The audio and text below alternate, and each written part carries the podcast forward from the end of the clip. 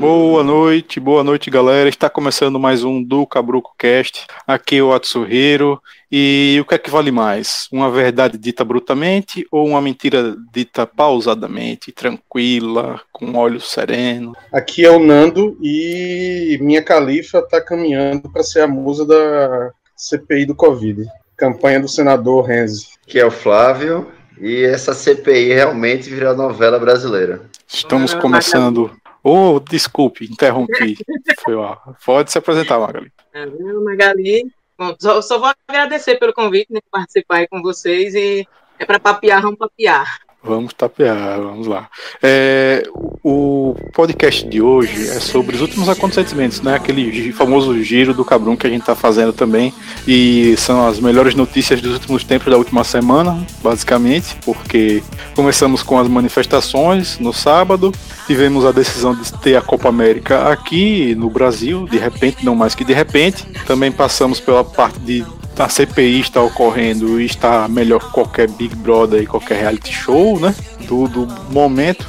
E também falamos em relação a algo interessante que no começo do ano, nosso presidente disse que o Brasil estava quebrado, ele não podia fazer nada, mas um novo recorde de superávit de impostos e Receita Federal, enfim. É, eu queria conversar um pouco mais com vocês sobre isso, mas antes disso, até perguntar para Magali, para ela se apresentar, dizer o que é que ela está fazendo, o que é que está atuando, como é que está vendo, uma, em suma, tudo está acontecendo, digamos assim, gente depois discute um pouco mais.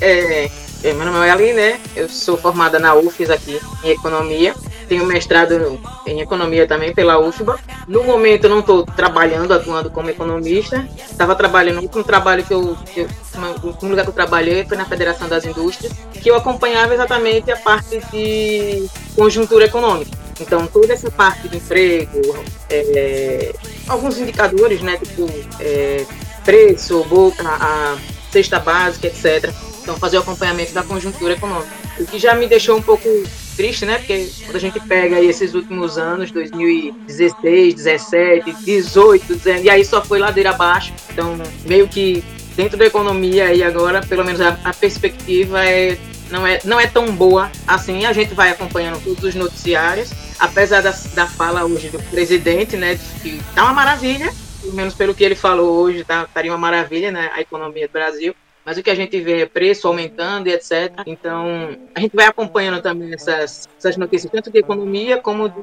de, da política também. Essa, a CPI aí, que realmente está melhor do que qualquer Big Brother. Qualquer reality show, a CPI está tá mil vezes melhor. Então, vamos lá, galera, vamos começar. Quais são os tópicos de hoje, na nossa ordem? Nós começamos por manifestações, né?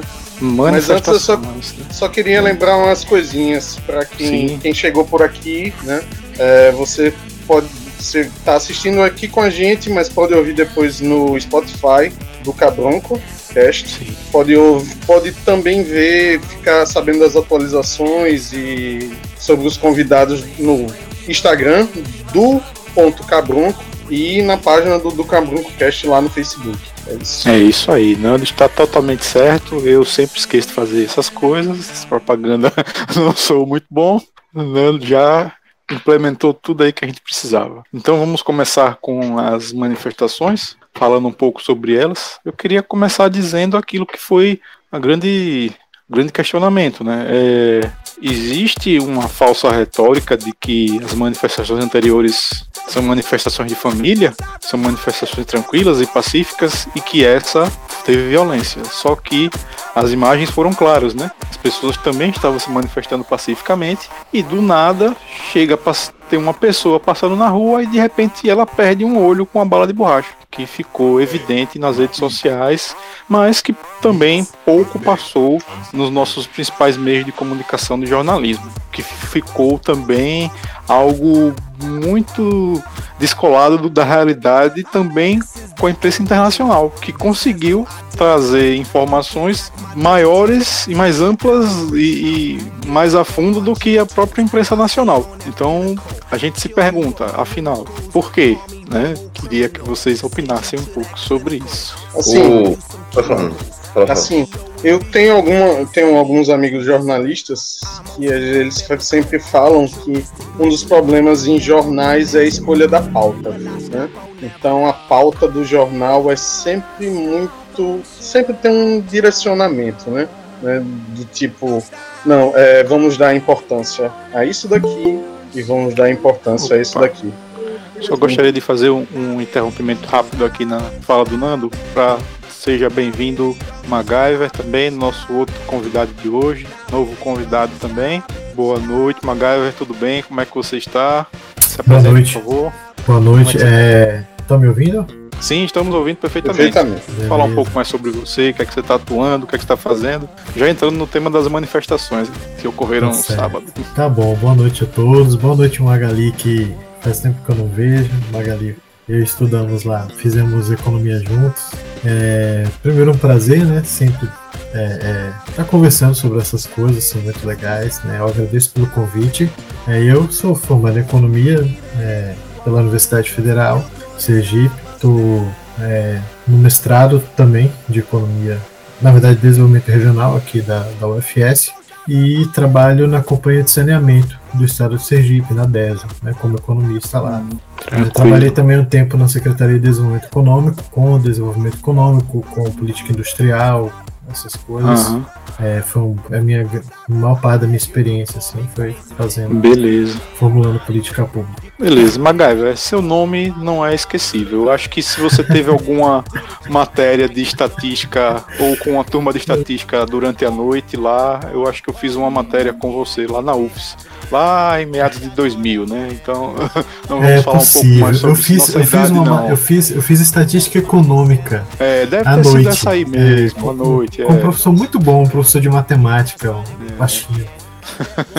Muito, aliás, então, foi uma disciplina muito boa, gostei muito. Então, a gente tava falando aqui um pouquinho sobre as manifestações, justamente, e Nando tava falando sobre a questão das pautas, então Isso. só re, pode retornar, Nando. Pronto. Mas então, assim, só, só, uma pergunta. É, já começou não, né? Já, já começou. Já começou. Nossa. Estamos ao vivo. Eu, pensava que ia começar 10 horas. Quem sabe faz ao vivo, não, tranquilo. Mas tá você chegou bem. Tá né? Relaxa que aqui é liberado. É, é isso aí. Então, assim, então cada, digamos, cada chefe de pauta, chefe de redação, tenta passar a ideia, a, a ideia do jornal, né? Ou pelo menos as características, a filosofia do jornal, né? Então, isso por que eu estou falando disso? Porque isso explica o fato, né, de do tão pouco ter sido noticiado, né? Dos três maiores jornais do, do Brasil, né? Jornais impressos. Um estampou na capa, um botou um, textinho deste tamanho, escondido na primeira página, e um simplesmente ignorou, né? Isso no impresso, né? Eu ouvi falar que eu não tenho como comprovar, né? Mas ouvi falar que o próprio Fantástico abordou ao passant e a, a, as manifestações foram mais abordadas no Jornal Nacional, né? Tipo, dois dias depois. Então, assim, é, é também a imparcialidade, né? Que vem, que é, digamos, é, digamos, da mídia americana, né? Que nós somos, queremos falar sobre a direita, queremos falar sobre determinado grupo, nós vamos proteger esse grupo, nós somos de esquerda, não ficar só no exemplo de direita. Nós, nós temos essa filosofia. O que não se enquadrar nessa filosofia, a gente vai ignorar. Né? E a empresa, a imprensa brasileira está puxando muito isso, né? Diz não, se se se esse tipo de notícia mexe com é, com ambiente político que meu jornal, minha mídia não quer tratar, a gente vai simplesmente ignorar, esquecer ou pior, fazer fake news sobre isso, né? Então, essa é a primeira coisa que eu queria falar da mídia, depois eu falo das questões de violência, né, que também teve na manifestação. Olá, Flávio. Não, tratando, já que vocês já comentaram isso, que eu ia falar até hoje, que hoje é que eu vi no jornal hoje, desculpa a rima, é, que passou a, a, notícia da manifestação, do manifestante que perdeu o olho graças a bala de borracha, de várias câmeras da, de pessoas que estavam lá, tudo que aconteceu, né? Meio que uma apuração, comprovando que o cara simplesmente estava andando, a polícia chegou com querendo fazer barreira, as pessoas estavam se movimentando para evitar qualquer tipo de confronto, e os caras abriram fogo e o cara tava no meio do fogo cruzado. Simplesmente assim. Passando. O comandante da PM, inclusive, foi exonerado, né? O comandante da PM de Pernambuco, que liderou essa. Como é que a gente pode descrever isso aí? Eu não sei se eu posso adjetivar essa barbárie, na verdade, né? Porque, como eu falei, ou estavam ocorrendo manifestações pro governo, pro intervenção militar, é, pro Bolsonaro, é, contra algumas coisas que estavam acontecendo em favor da família, como estava dizendo, só que assim, tá, beleza, você se manifestou. Agora tem a galera que vai se manifestar contra as coisas que eles estão se manifestando. E, e não houve, pelo menos, notícias em relação à depredação, notícias em relação à violência. O que ocorreu foi, de repente, tinha um grupo de policiais armados com borracha, com escudos e bomba de efeito moral contra pessoas que estavam simplesmente se manifestando. E é, é só assim, pô, será que como é que a gente não tem como a gente não tem como desvincular essa, esse esse know-how militar que o presidente tem disso que está acontecendo? Não tem como, na minha opinião, tem a ver tem muito a ver o que está acontecendo. Eu acho que desde a da, da época que Bolsonaro ganhou, eu não sei se vocês já viram no Facebook, que é a página que chama Bolso Regrets, que mostra as pessoas que se arrependeram de votar em Bolsonaro. E no primeiro dia, logo depois da eleição, quando ele foi declarado vitorioso, uma pessoa disse que apoiou na rua do militar, e o militar disso disse aqui é Bolsonaro. Tipo, por quê? Motivo? Porque ele era gay e estava de mão dada com outro homem. Então, assim, desde então, a truculência militar e afirmações desse tipo parece que é, eu não sei nem dizer se aumentou ou se diminuiu, porque os números também, a gente já discutiu em podcasts anteriores, os dados estão meio difíceis de ser levantados hoje em dia também, mas só uma opinião também, querendo ser mais polêmico do que já sou. Eu acho interessante até, é, falando sobre a, a falta né, que a imprensa a imprensa praticamente não, não, colocou muita coisa. E quando colocou foi exatamente essa questão da violência que aconteceu, principalmente em, em, em Recife. E o que eu achei assim, para mim, pior de tudo era assim, todos, todas as pessoas que iam defender a pessoa que, que levou os tiros, né? Ele nem tava na manifestação. Tipo, é pior ainda, porque assim, se tivesse na manifestação, é, poderia ter levado tiro, mas nem é. tava na manifestação. É, é para destacar o, o absurdo da repreensão, né? Tipo, é, eles estavam lá para repreender o manifestante e um, um, um, um, inocente, né? Um cara que não tinha nada a ver foi lá e sofreu. Então, Imagine é o que acontece com a galera lá, né? Então, essa é a questão, tipo, o inocente. Entendeu agora qual é o, a minha colocação? É. Tipo, é exatamente Como os isso. outros fossem os culpados. Os outros culpados. Esse era inocente, ele só estava passando pelo local. Se fosse ele tivesse na manifestação, ah, poderia ter levado uma pancada, poderia ter levado um tiro, mas esse que nem estava na manifestação, esse não merecia. O manifestante até poderia merecer.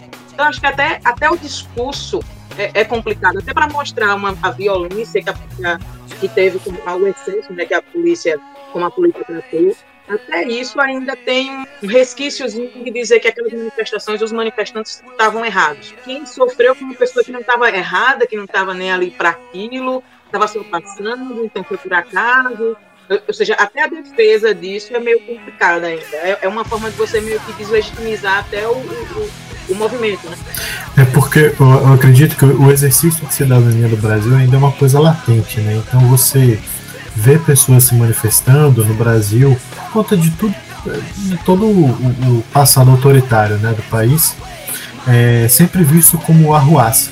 Né? Então acho que é por conta disso, Magali. Eu acho que isso acaba saindo, denunciando né, um sentimento que está dentro de nós, né, no inconsciente coletivo brasileiro, de que, olha, fulano nem estava na manifestação, ou seja, ele nem merecia, né? É igual, tipo, é, pô, eu, eu, sei lá, apanhei de torcida organizada, mas eu nem estava com, com, com, a camisa do, do, time rival. Como que eu estar com a camisa do time rival fosse uma coisa errada. Né, Justificável, né, digamos assim. Exatamente. Eu queria falar uma coisa, gente, sobre essa questão, acho que o Rafael falou sobre isso, e que eu acho que esse é o ponto mais preocupante do que aconteceu nesse fim de semana, que é a questão mesmo da, da violência, né, e da concretização do, do perigo do guarda da esquina, né. O, conta uma história de que quando os militares, pessoal da, do, da ditadura, né, estava se reunindo, discutindo as cinco, é, um, um deles ali, o Pedro Aleixo, ele pergunta, né, ele, ele faz um questionamento, ele discorda do AI-5 e aí é, é, a ele se ele estava, digamos que, desconfiado da postura do, da, da honradez do presidente na época, Costa e Silva. Ele diz: não, minha preocupação não é com o presidente, minha preocupação é com o guarda na esquina. Ou seja, é que o que o presidente faz, ele legitima a truculência do pequeno, entendeu? Do cara que tem pequeno poder, ou seja, do PM. E é isso que, que eu acho que realmente é um, é um ponto que eu, eu custava imaginar que isso realmente podia acontecer, mas depois dessas manifestações, nossa, isso aí tá preocupante, porque não foi só a truculência da, do, do da PM de Recife, que foi, é, é, no caso, coordenada, ou seja, foram vários policiais, foi uma ação policial, como também aquela, aquele episódio em Goiás, né? do professor que teve a, a, foi preso por conta de uma faixa no carro dele, né, que dizia fora Bolsonaro genocida, e o policial alegando essa famigerada, desgraçada lei de segurança nacional, que é um, uma coisa que não devia mais existir, é, é como razão para que o homem fosse preso. Né? Então isso realmente é um negócio que preocupa, por exemplo, numa eventual vitória, digamos assim, da oposição, especialmente do, do Lula, né? em 2022. Preocupa, assim, se não vai gerar algum tipo de.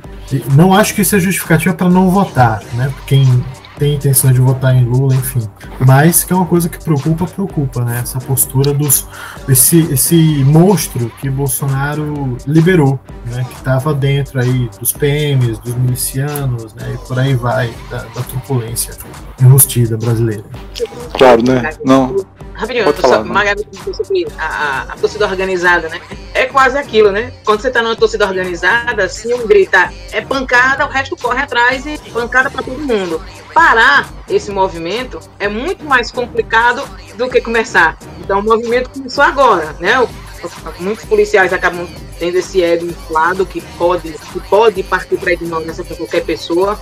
A gente teve também, né, nessa semana, o caso do rapaz que estava filmando as manobras de bicicleta e a polícia chegou com toda a truculência também, etc. Então, é, são violências e violências que está se acostumando. A gente já, já, sabia que existia, agora né, com rede social, com todo mundo filmando, todo mundo está começando, está ganhando mais proporção. Mas você vê essa inflamação dessa, dessa ignorância, dessa, dessa agressividade é, é latente em todos os lugares. E frear isso talvez seja o mais complicado. Começar é fácil. Quando um grita é pancado, o resto corre, vai atrás também. Agora, parar esse movimento acho que talvez seja mais complicado. O, só para a gente fechar, a gente dá para ver essa dicotomia absurda. Eu acho que foi ano passado que teve a manifestação também, ao mesmo tempo aqui em São Paulo, da, na Avenida Paulista, dos dois grupos os apoiadores e os contra Bolsonaro. E eles, ao mesmo tempo, no mesmo dia, estavam na Paulista. E dava para ver claramente o favorecimento da polícia, meio que protegendo a galera a favor da base governamental e já meio que se armando para contra-atacar. Porque quando a, a, galera da base governamental saiu do, da, do, da Paulista, eles já começaram a soltar bomba e começaram já a puxar escudo e bora atacar e dava para ver claramente que a galera não governamental estava lá para manifestar claramente e só isso. Tanto que tem uma cena muito icônica dessa manifestação, desse encontro, que é um jovem negro, tá com a camisa também de, não lembro se é de Malcolm X, é do punho, e ele simplesmente levanta o punho e fica parado. E em volta dele tem várias pessoas xingando e gritando contra ele e não sei o que, e os policiais ficam lá parados só esperando. E para aquilo ali escalonar e desgraçar é muito rápido. E a gente percebe, como a Gabi é, falou, que a questão da cidadania brasileira, mas eu não acho que nem seja só cidadania brasileira. Eu acho que a, a, o atrelado do, da base de poderio militar e policial ao lado direito, a permissão lá direito, é tão forte, eu acho que no mundo inteiro. Porque na invasão do Capitólio, as pessoas estavam tirando fotos com as os seguranças do Capitólio, que são seguranças especiais da base governamental. Então, assim, não é só no Brasil que a gente vê esse favorecimento, né? Em qualquer lugar que tenha um governo de direita, centro-direita, ou que tenha esse lado mais escancarado, militar militarizado, você vê esse favorecimento. Então, o lado que a galera mais democrática vira comunista e aí invoca toda a, aquela aquela alma sedenta anticomunista, anti-vermelho. Eu já falei aqui nos casts, meu pai era de, nasceu em 24, ele odiava quando eu saía com a camisa vermelha na rua.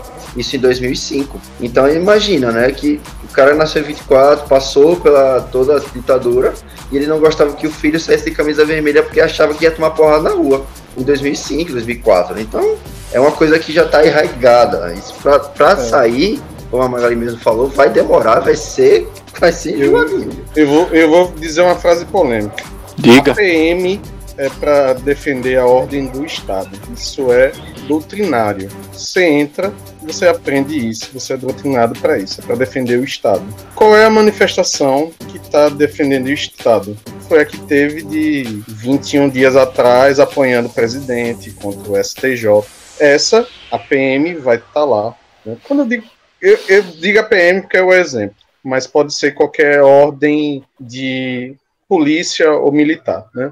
É para defender o Estado. Eles vão estar tá lá para que esse rapaz que seja contra a manifestação seja retirado ou proteger quem está na manifestação deste rapaz aí. Enquanto a manifestação que teve essa semana e que, se não me engano, já está marcada uma próxima, lá para dia 19, eu acho, do próximo mês.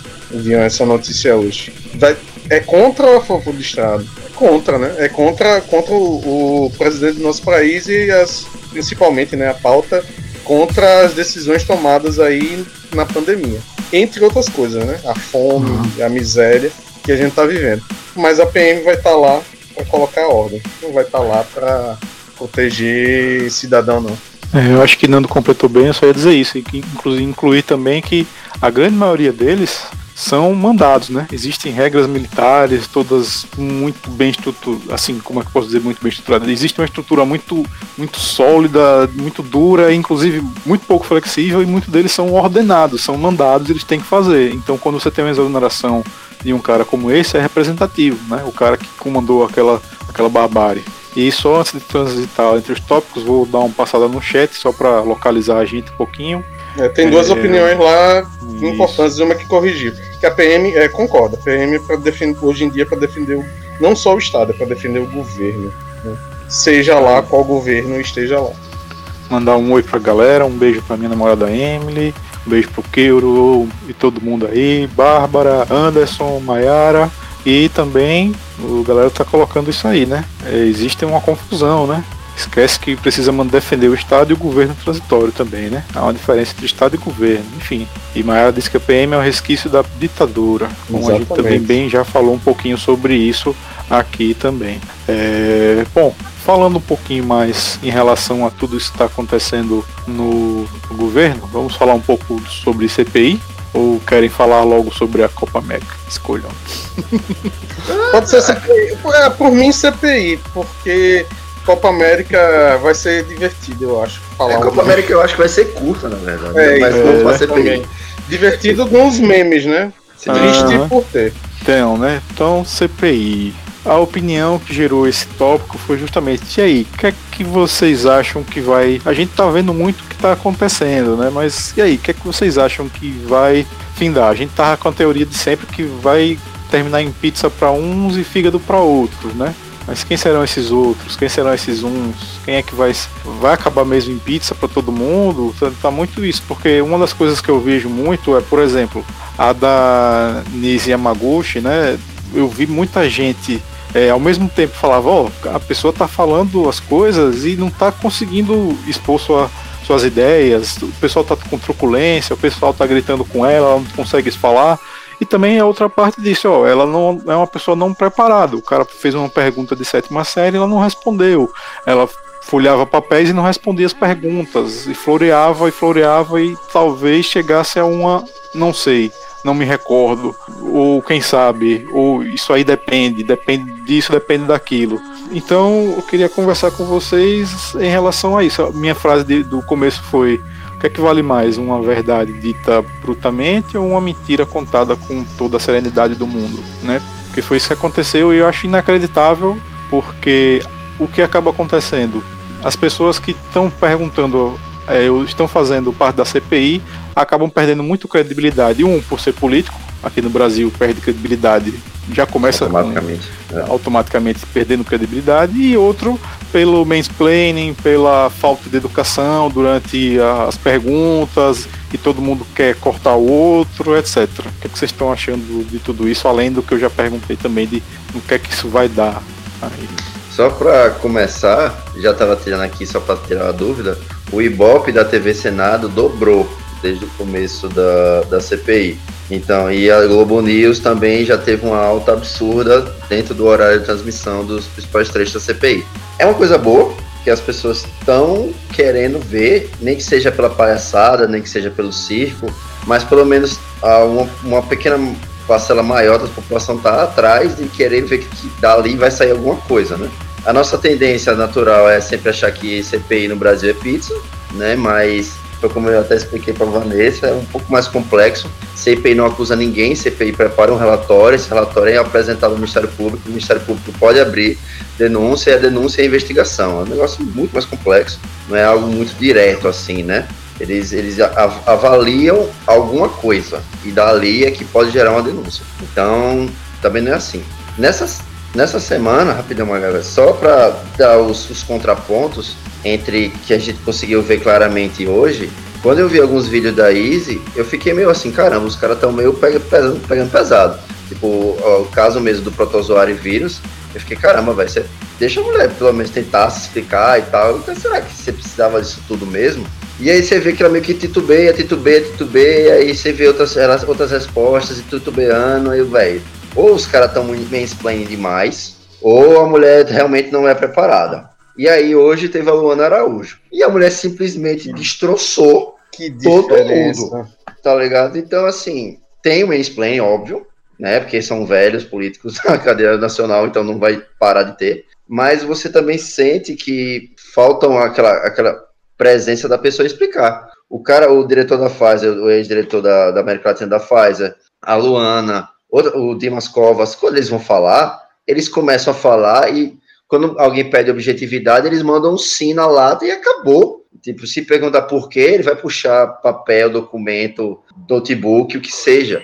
Então, quem vai uma CPI preparado, responde certo. Quem não vai, vai ficar titubeando e não vai saber responder entre protozoário e vírus. Mesmo a pessoa sabendo, não duvido que ela não saiba a diferença. Mas se ela vai ali para a Cova dos Leões, ela tem que ir preparada. Se ela acredita que a cloroquina pode salvar o Brasil, se prepare. Porque ali os caras, a, a, galera tá ali é para tirar o couro mesmo, tá ligado? E além do mais, eu espero que o relatório, até o Renan falou, acho que semana passada, que já está preparando um pré-relatório. E esse pré-relatório já vai, vai conter algumas coisas, porque ele já, tipo, todo mundo já está muito claro. Que foi negligência total do governo, do, do presidente e algumas camadas do, do governo, em, porque a vacina não estava aqui desde novembro, desde dezembro do ano passado. Então, e aí eles só estão avaliando outras coisas agora, né? Cloroquina, medicamentos, equipamentos. Já estão até averiguando alguns, alguns governadores. Parece que abriu denúncia para o governador de, do Amazonas. Amazonas, hoje. próxima terça-feira, o governador é. de Amazonas. Mas ele já está na, na, meio que já sendo investigado também, porque tá Eu sei que o Mapá, qualquer coisa que se falar Mapá lá causa treta, né? Porque um diz que é o menor mortalidade e o outro que é de lá já diz que não é. É, é aí, depende, aí depende da, da, ideologia política, quem quer defender lá. Né? então, né? Assim, eu quero comentar só uma coisa positiva. Acho que baseado no depoimento de hoje, espero que não se toque mais em tratamento precoce e cloroquina, porque já tá, já tá na cara, não funciona, pelo amor de Deus. Entendam isso. Eu acho que vou continuar falando. É, sim, é, certo. Vai, tem, no final tem uns defensores lá. Até no final da fala da mulher, a mulher explicou tudo certinho, tudo, tudo cientificamente. Aí o cara depois volta de novo. Ah, mas você não ouviu, não? Não deu para entender. É, ainda vão tocar na, na tecla, né? É óbvio. A, a, agora assim, achei. É porque eles estão indo com meio que com sangue nos olhos, né? Uhum. Então, para quem for defender a cloroquina, os caras estão indo voadores. A de hoje, que ela é contra e tal, é mais técnica. Não, eu vi, eu vi tanto elogio para aquela mulher. Nossa, que pena que você não tá no governo. Foi, Sério, rolou muito. Foi o Randolph botou no Twitter até o vídeo com um agradecimento a ela. Uh, eu, eu, eu, vi uma cena que eu achei muito engraçada. Foi ela, ela é, a, a, a, Leila, né, que era jogadora de vôlei. Aí foi fazer uma pergunta e ela faz: Ah, eu sou muito sua. Ai, que bom. Tá massa. Tá uma conversa de comadre ali, né? Quem é, quem tá, quem tá contra, na verdade, o uso de cloroquina, etc. A galera tá tratando muito bem. Agora, quem tá indo querendo defender, realmente, como tem que ir preparado. Porque, sim, e é metralhadora. A galera tá realmente a, a outra, a, a, não deram nem tempo dela responder. E mesmo assim, ela respondeu. É, realmente, ela respondeu meio que superficialmente. Ela não, tava, ela não falou propriamente errado. Ela falou superficialmente com outras palavras. Eu, eu, então, não, você não sabe, não dá nem tempo da pessoa pensar na resposta, porque já vem com a truculência em cima. É um pouco complicado. Eu lembro que lá no começo, eu não lembro quem foi que estava fazendo o depoimento, e já falaram, ah, vai sair daqui preso porque o senhor está mentindo, faça o é o... pé. Fábio, o ex-secretário de comunicação. Eu acho que é um tiro no pé. E foi, porque o próximo, que foi o ex-ministro da, da Saúde, o Pazuello, já foi logo com a medida protetiva para não ter mais ameaça de prisão. Então, a truculência dentro do CPI, ela pode até falhar, porque o cara vai vir com nós. Eu vou ficar caladinho com a defesa do jurídico. Essa... Fala, Magali. Não, pode terminar, Magali. Depois... Não, então é isso, pô. O cara já vai na defensiva, ele sabe que ele vai ser atacado. Qual é a melhor? Ele já foi logo pro, pro jurídico, pedir um, um habeas corpus para poder ficar calado. Ou seja, isso é horrível para o andamento da CPI em si. Então você começar já, logo no início, já começar com uma ameaça de o cara vai sair daqui diretamente preso, é um tiro no pé. E para mim foi um tiro no pé. É, eu acho esse ponto importante mesmo, porque assim, é, a gente, por conta da indignação, né? A gente fica indignado com as coisas absurdas que estão se confirmando com a CPI, né, de que de fato existiu, porque eu acho que o grande negócio é o seguinte: saber se de fato existiu um gabinete paralelo, e esse gabinete paralelo cometeu crimes, né? É, e a gente fica indignado, os senadores, obviamente, incorporam, né, querem se apropriar dessa indignação popular, porque isso é importante. Enfim, é política, é política assim mesmo, não é ruim. Né? O problema é que essa sanha punitivista, né, é, que é, é vem, vem, é, é, é vem sendo muito forte aqui no Brasil esse tipo de comportamento, né? De qualquer coisa prende, né? Qualquer coisa, é, sei lá, você tem que processar, você tem que prender, né? É, não, não, agrega, não ajuda. Né? Na verdade, deixa o debate irracional. E, e, na, e a CPI dá muito certo quando exatamente o debate é mais racional. Por quê? Porque é quando o, o, o governo, né, as pessoas que estão sendo é, é, inquiridas e, e, fazem parte do governo, estão defendendo aquilo que o governo defende, elas ficam realmente em saia justa, né? Quando exatamente é um debate mais racional.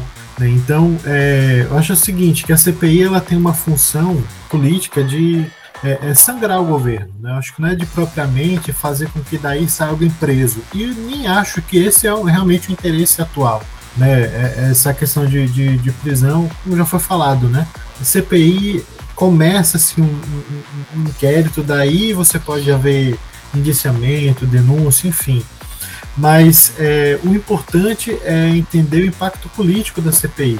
Então, por exemplo, né, para é, é, que o governo Bolsonaro sangre, é importante que essa CPI se alastre, né, se, ela, ela dure um pouco mais, mas com novidades, ou seja, né, senão ela pode ficar modorrenta e acabar se perdendo também, porque um trilhão de coisas estão acontecendo ao mesmo tempo, e com, por, por, atenção, né?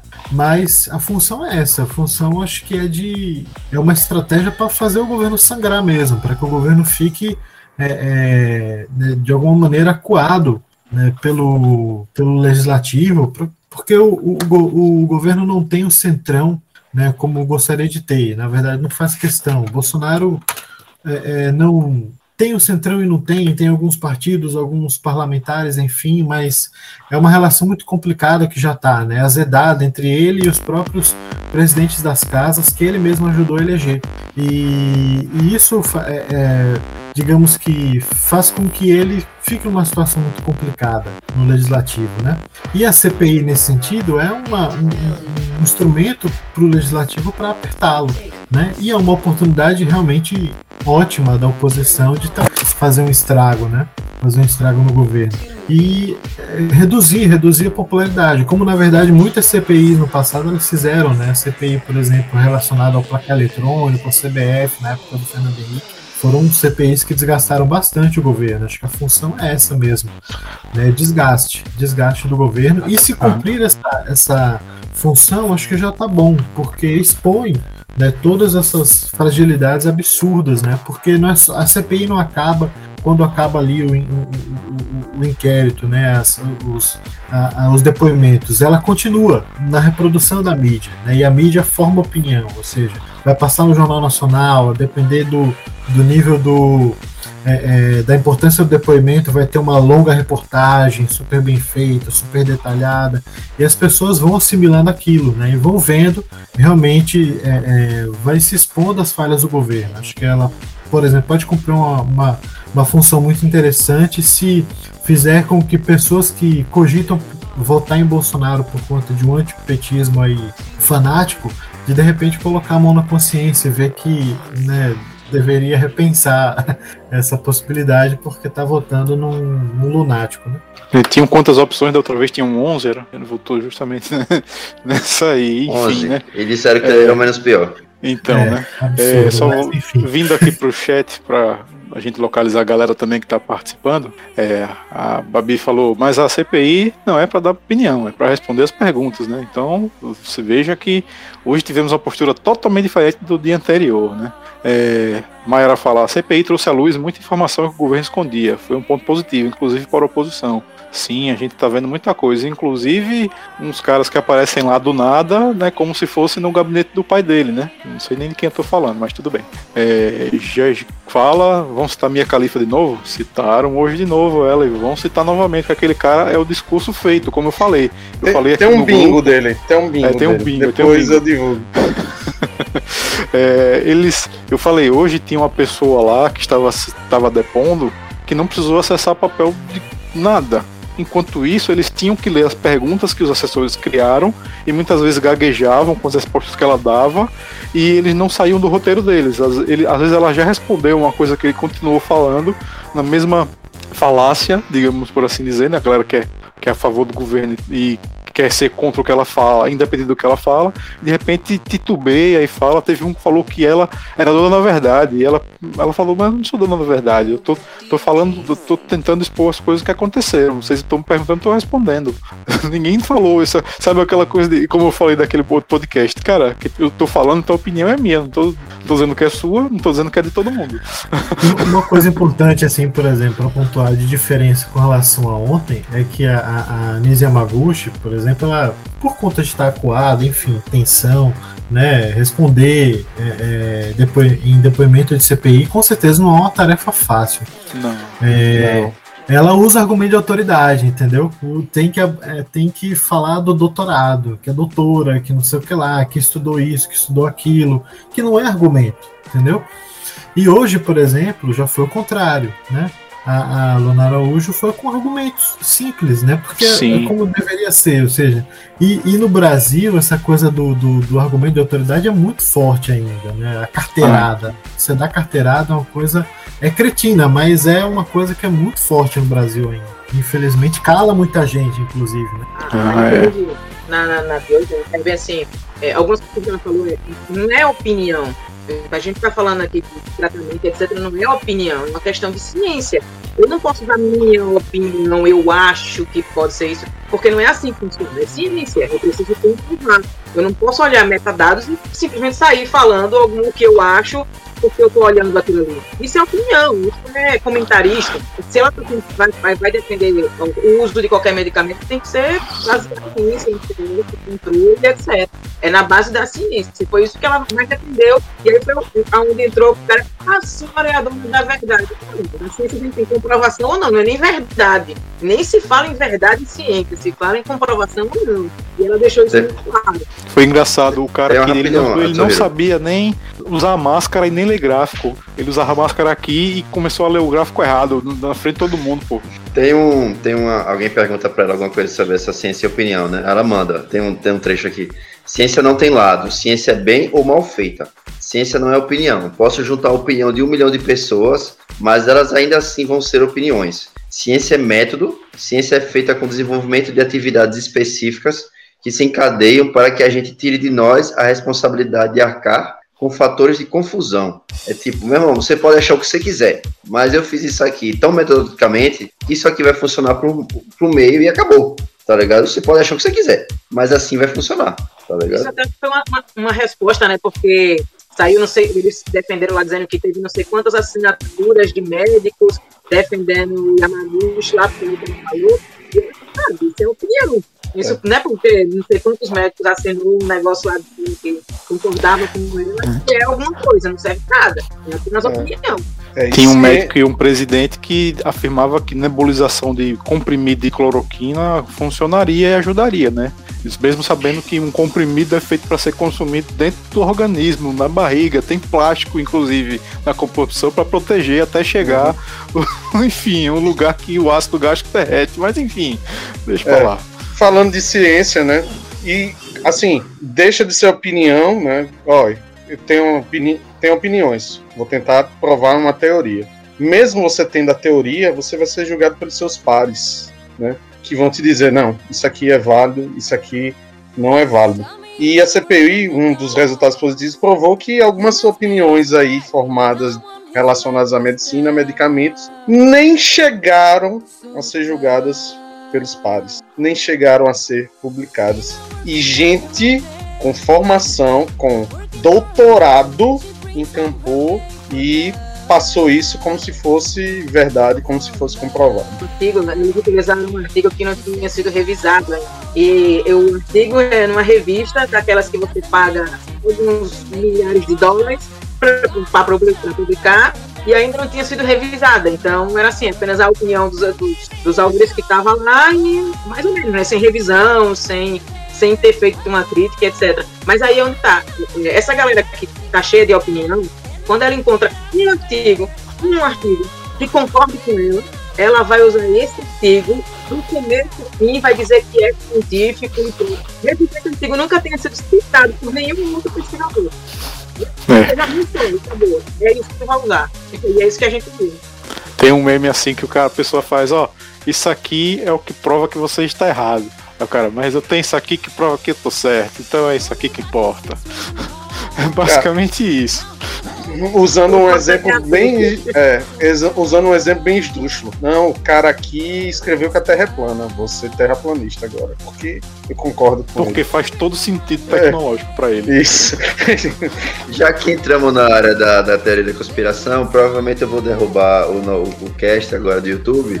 Eita. Mas o que, me, o que me faz acreditar que esses caras que estudaram, assim, médico, passa não sei quantos anos estudando, faz residência, faz não sei o quê. E aí o cara, não, é cloroquina. Não, por quê? Por que cloroquina? Não, é porque, porque cloroquina. Velho, tem que ter o Deus por trás, pô. Não é possível que o Deus não tá por trás. Tem alguma farmacêutica muito forte por trás, dizendo, velho, vai lá e defenda. Não, por quê? Porque sim, usa esse estudo Pra aqui, vocês que estão tá chegando agora, esse Deus que a gente tá citando é o Deus que muitos seguem, que é o Deus do dinheiro. É, né? Dinheiro, tá ligado?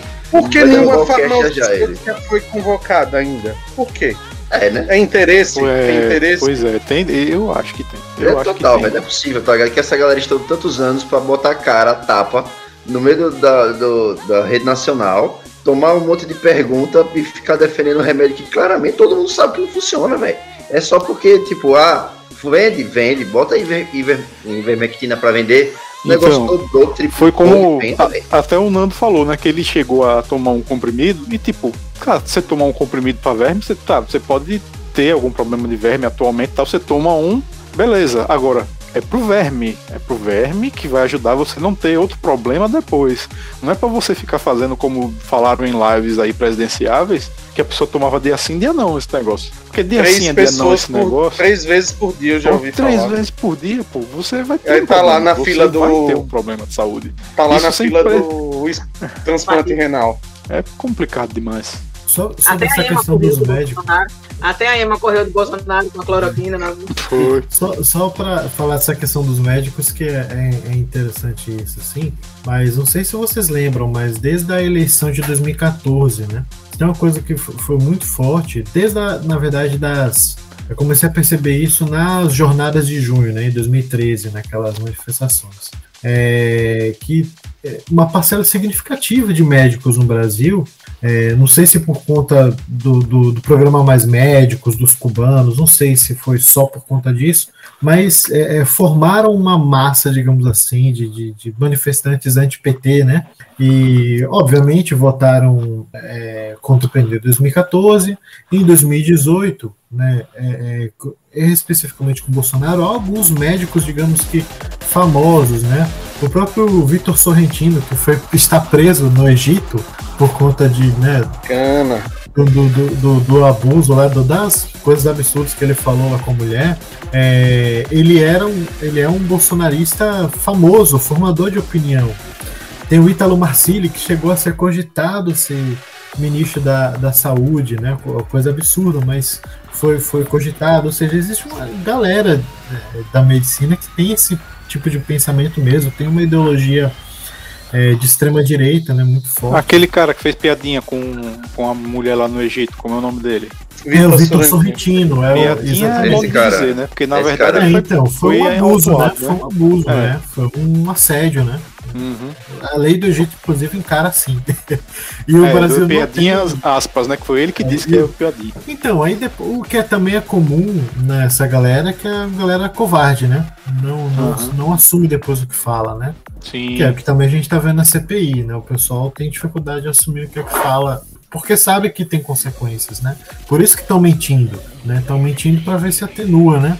Mas é, os fatos estão aí.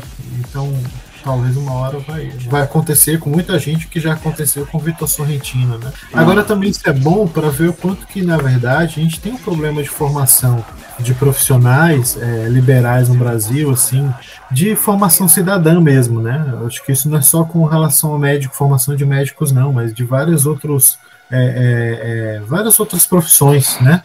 De entender, assim, o que é o país, para que, que serve o Estado, para que, que serve o governo, sabe? É preocupante, assim, uma formação bem ruim mesmo. Né? Não adianta, o cara pode ter feito medicina, enfim, mas é um. É, sabe, como cidadão mesmo é bem complicado, né? E também expõe muito dos, dos preconceitos, sobretudo preconceitos de classe, né? Que a, a classe média brasileira tem. E os médicos são uma representação significante dela, né?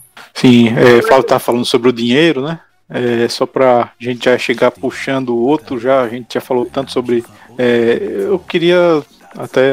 Pode completar, Magali, você ia falar alguma coisa? Não, era só para completar o de Magali aí, que é, é, a gente que estudou em universidade pública, né? É, uhum. A formação, até o curso, é, curso presencial, universidade pública, com, com, os mais diversos tipos de, de, de, vivência, isso faz com que a formação social, vamos dizer assim, ela seja, seja um pouquinho melhor. E a gente tá pegando, atualmente você pega muito curso que é, é bem tecnicista. Tipo, tá formando o cara para fazer, para ser um bom profissional e ponto. E ele não faz nenhuma crítica, absolutamente crítica nenhuma, sobre situação é, social, política, econômica, etc., de nada da sociedade. Ele tá ali só para fazer o, o, curso dele, estudar o que for passado para ele, e ele vai ser um bom profissional e acabou. Então, pode ser Só... medicina, ele vai ser uhum. em qualquer, qualquer uma das áreas. Só antes da gente passar para o próximo tópico, eu queria complementar e é uma opinião que até MacGyver comentou. Muito da CPI vai revelar coisas, mas muito da CPI é eleitoreira. Lá você vê a tropa de choque do governo em ação. Lá você vê as pessoas que foram eleitas pelo governo e debandando, né? Exemplo de um senador nosso do estado, né? que está lá, que tem críticas contundentes, mas foi eleito pela fazendo campanha ao governo atual, né? E o, o objetivo é esse. Vamos isso aqui vai influir nas eleições. Tem gente isso... que passou 10 minutos dos 15 fazendo discurso e, 5 minutos foi. Não, você é uma pessoa técnica, você é uma pessoa preparada. Só queria perguntar a você. Você é contra isso, né? Ah, entendi, beleza, valeu. É, agora, agora tem uma coisa. Ser político, é, que é um, um, outro ponto, né? É, ser político não é um problema, assim. Você usar. Cara, político faz político o tempo inteiro. É no, e é normal, é bom que seja assim. Inclusive, a gente é, tá com problemas exatamente por conta da antipolítica, entendeu? Isso algeriza a, a, política como que tipo todo político fosse ladrão, né? Todo político fosse corrupto. E não é assim. E aí você demoniza o fazer política, o de tipo o político com certeza pensa em oportunidades. Olha, CPI é uma oportunidade de eu fazer meu nome, de eu me destacar no meu estado. Obviamente, é claro que é. É claro que, por exemplo, o Alessandro, depois da, né, que é o do caso do senador, né, ele depois dessa CPI tá com um destaque, tá com um nome diferente, porque ele aparece direto, a Globo gostou dele. Ele, e as inserções dele são muito boas. E as inserções dele são realmente muito boas. Então o que acontece? Isso é bom para ele aqui? Com certeza é bom. Né? Então, assim, tipo, é, é, é, é, os políticos fazem isso, é eleitoreiro, é, mas é parte do jogo. Né? Uhum. Tipo assim, eu pelo menos eu não acho que isso é ruim uhum. né, em si. Ruim, claro, ruim é mentir, ruim é, é roubar, enfim. Mas fazer isso é, ver que a galera, por exemplo, ver que a galera tá gostando muito da postura né, em cima do, do, do, do, governo na CPI. E aí, de repente, o cara que é de repente do centrão se bandeia para o lado da oposição para também conseguir pegar esse barco. É normal, é coisa da política mesmo. Né? Uhum. E outra coisa que eu para encerrar, eu queria comentar que a gente está vendo a CPI do Senado, mas o Legislativo não se refere só a isso, né? Tem lá a Câmara passando um monte de leis, inclusive, só para citar o a mais próximo, adiou o julgamento de Flodelis, né, da Comissão de Ética, adiou por uma semana, passou o licenciamento ambiental, passou marco, marco do saneamento, passou. Vai tá passando outras coisas enquanto a gente está assistindo TV Senado. É, enquanto a gente está assistindo tá. TV Senado, a Câmara tá, tá aprovando as coisas lá. Tá passando do yeah. Lembrar a galera do chat aí também Eliana, boa noite para você também. Ela falou em relação a, ao kit Covid, fez essa lembrança. O Ricardo também não pôde participar porque está fazendo processo de mudança. Um abraço aí, Ricardo.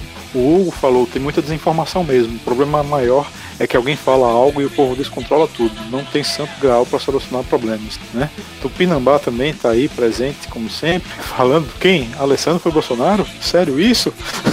Cara, é preciso nas perguntas da inquiração, tá fazendo excelente trabalho, beleza. Ele é delegado, é... ele era delegado do Brasil. Ele, ele, era delegado. Então ele tem um estilo de inquérito mais preciso e tal. Mas sim, ele Maria... era a galera central direito Valadares, viu? Só pra quebrar ah. corações aí.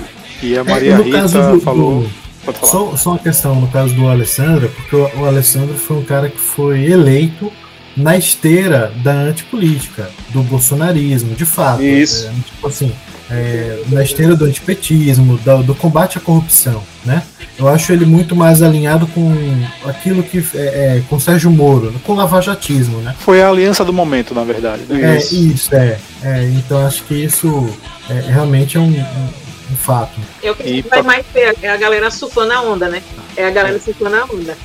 E só para completar, a Maria Rita falou que a vida não tem preço. É isso aí. Então, falando um pouco sobre governo, temos também um surpreendente, ou nem tanto, superávit, né? Os impostos estão arrecadando muito mais do que está dando as despesas. E no dia, exatamente no dia 5 de janeiro de 2021, Bolsonaro declarou que o Brasil estava quebrado e não tinha o que fazer. Então temos dois economistas aqui, temos mais três pitaqueiros também. Vamos falar um pouquinho sobre isso, já envolvendo também essa questão de tanta demora para se liberar algumas coisas, né? Mas aí o imposto está muito bem recolhido, obrigado. Né?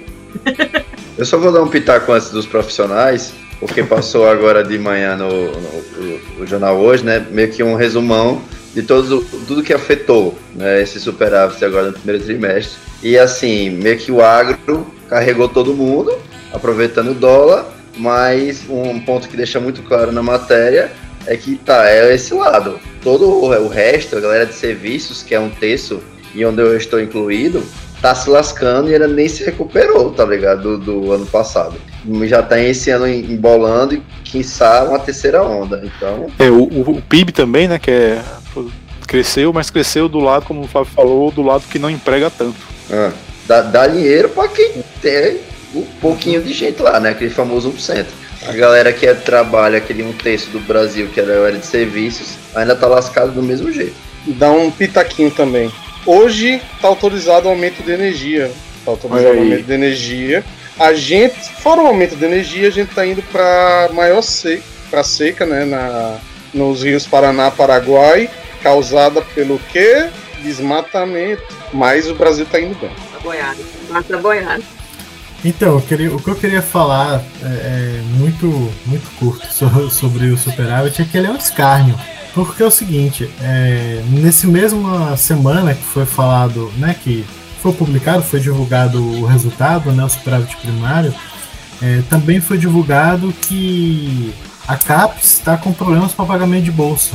A gente está tendo uma crise gigantesca de apagões é, na ciência, na produção de pesquisa e desenvolvimento. Certo? Então, assim, é, é, um absurdo a gente.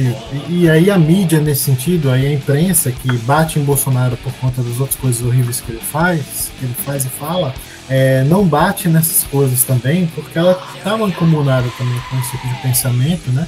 Na, a literatura, a, o jornalismo econômico ele tem um pensamento único é, e defende essa coisa absurda, demoníaca que são os, o teto dos gastos e que é uma das razões pelas quais a gente está no buraco que a gente está. É uma das razões pelas quais a gente não tem vacina suficiente, entendeu? É, é absurdo a gente pensar que dá para comemorar um superávit primário nesse momento quando a gente está com dificuldades para produção de vacina, quando a gente está com dificuldades por conta de leitos de, de, limitação de número de leitos de UTI, percebe? E o pior é saber da razão. Uma das razões pelas quais o governo conseguiu fechar essas contas é por conta do swap cambial, ou seja, por conta da venda, da queima das reservas, que é uma das razões pelas quais, por exemplo, o dólar não disparou mais do que ele, que ele já vem disparando e a gente não está numa situação como a da Argentina, de uma inflação descontrolada né? Então, hoje, por exemplo, então a gente está tendo uma situação muito perigosa, né? muito ruim, porque o governo está vendendo, está queimando as reservas. Né? Isso é, é, muito, muito perigoso mesmo. Né? Graças a Deus só tem um ano e meio agora mais de governo, espero. Né? Não tá contando as horas, os dias. E, é, cara, eu conto, eu conto mesmo. É, de repente não dá tempo do governo queimar tudo que tem, porque é, é, o que é mais absurdo é isso. Não é por conta de que, olha, o que as pessoas pensam. É, de, é, Magali pode complementar, é, qualificar mais aqui minha argumentação, ou contrapor ela também, se ela quiser. É, mas as pessoas pensam que governo, estado, um país se gere como se gera uma casa. E não é, entendeu? Não é assim, tipo, não é porque a sua casa, obviamente, na sua casa você tem que gastar de acordo com o que você ganha, né? É, é, é, é, economia doméstica básica, de fato, isso é o ideal, inclusive. No caso do pobre, ele nem consegue, porque ele tem uma demanda tão grande de necessidades básicas que ele, na verdade, ele tem, ele tem insuficiência, né? Mas é, é, no caso do governo, não, porque é simples, o governo emite a moeda na qual ele faz as suas transações. É diferente, entendeu? Tipo, o governo é uma outra coisa, o governo não quebra, gente, não é empresa, o governo não quebra entendeu? Não quebra. O que é perigoso, que é, por exemplo, o caso argentino, pegar um caso do nosso lado, é que a Argentina, por exemplo, tem dívida em moeda estrangeira. Aí sim, aí é um caso, aí é uma situação perigosa. Mas no caso do Brasil, por exemplo, não. Né? Então, em situações como essa de pandemia, né, o que é que o governo tinha que estar tá fazendo? Gastando, entendeu? Gastando naquilo que importa, gastando em pesquisa, gastando em desenvolvimento de vacina, gastando, melhorando a saúde. A Luana Araújo hoje falando sobre a importância do Estado se preparar para as próximas pandemias que virão. O que, que isso significa? Significa que o SUS é talvez o principal instrumento de política pública que o Brasil tem hoje. Entendeu? Ele é fundamental, fundamental fortalecer o SUS, mas fortalecer mesmo. Né? Por quê? Porque ele é um instrumento estratégico demais, nesses, sobretudo nesses períodos. Né? Então é, é, é, é um absurdo, assim, não dá para comemorar superávit primário, ainda mais em períodos como esse. É o que eu acho. Eu não posso, não, não vou nem contrapor a palavra com mais eu concordo plenamente. E, ah, como você falou, eu acho que a, gente tem a, a mídia que foca exatamente nisso, né? Ah, tem que gerir o Estado como se fosse é, finanças domésticas. Isso é defendido. Você não pode gastar mais do que o que você tem, né? Então você não pode, você não pode. Não, a gente não está falando de uma casa, a gente não está falando do seu salário, E a gente sabe que a gente precisa de economia, a gente sabe que, pelo menos para os mais pobres, a propensão marginal a consumir e se vacilar é maior que um. Então você gasta mais do que você recebe, normalmente pobre. Então, eu acho que tem, tem essa palavra, até na mídia mesmo, né, de, de, dizer, olha, o governo não pode gastar mais do que. Sendo que o governo ele é o, na última instância, ele é o provedor geral. Então, numa situação dessa de pandemia, onde uma das formas de você combater, de você, o, o por si, ele não circula então, quem circula são as pessoas que são os hospedeiros. Então, a única forma que você tinha de fazer algum controle viral da pandemia dentro do país é você diminuir a, a circulação de pessoas. Aí o governo, hoje, inclusive, na fala do presidente, ele falou isso. Eu não fechei a economia, eu não mandei ninguém ficar dentro de casa. Dá vontade de dizer, isso mesmo, meu, é isso que a gente queria que você tivesse feito, você. Porque não tem condições, não teve condições. E aí o, o governo, no caso, ele seria realmente esse último provedor. Era ele que deveria estar gastando. Não é nem só o gasto, é investimento. Mas ele tocou um pouco é, esse combinante aí, que é a UFRJ falando que pode fechar as portas agora para o segundo semestre. E olha que a gente está falando de universidades, orçamento, que, que, que teve até redução de gasto, porque não está tendo aula presencial. E mesmo assim, ano após ano, a gente vê qual, todos os, o pessoal que trabalha nas universidades reclamando, dizendo o seguinte: ah, mas diminuiu tipo 5% do orçamento da, da, da, universidade. Só que ano passado diminuiu 20%, ano retrasado diminuiu 20% de novo. Então, isso, na verdade, é, um, é cada vez mais uma redução do orçamento e eu não sei como é que você fecha essa conta. Porque como é que todos os você tem praticamente a mesma quantidade de alunos ou até mais, mais alunos na universidade e você reduz o orçamento para cada universidade. E acaba com um problema com bolsa. Muita bolsa de mestrado e doutorado, elas foram canceladas. Elas foram canceladas nesse período. Então, é uma... É, Teve, tiveram outras, outras, outras formas de bolsa, né? Que, normalmente para graduação, que era para garantir pelo menos o acesso à, à tecnologia, à, à internet, etc. Mas são valores muito pequenos. Quando a gente trata de pesquisa, você não está. E olha que no Brasil a gente já é. A gente é o, o a mosca do cocô do cavalo do bambu, né? Que a gente faz ciência no Brasil com o menor orçamento de todos. É muito fácil você chegar e ter diversos freezers a menos de 70 graus e chegar aqui no Brasil ter um na universidade inteira.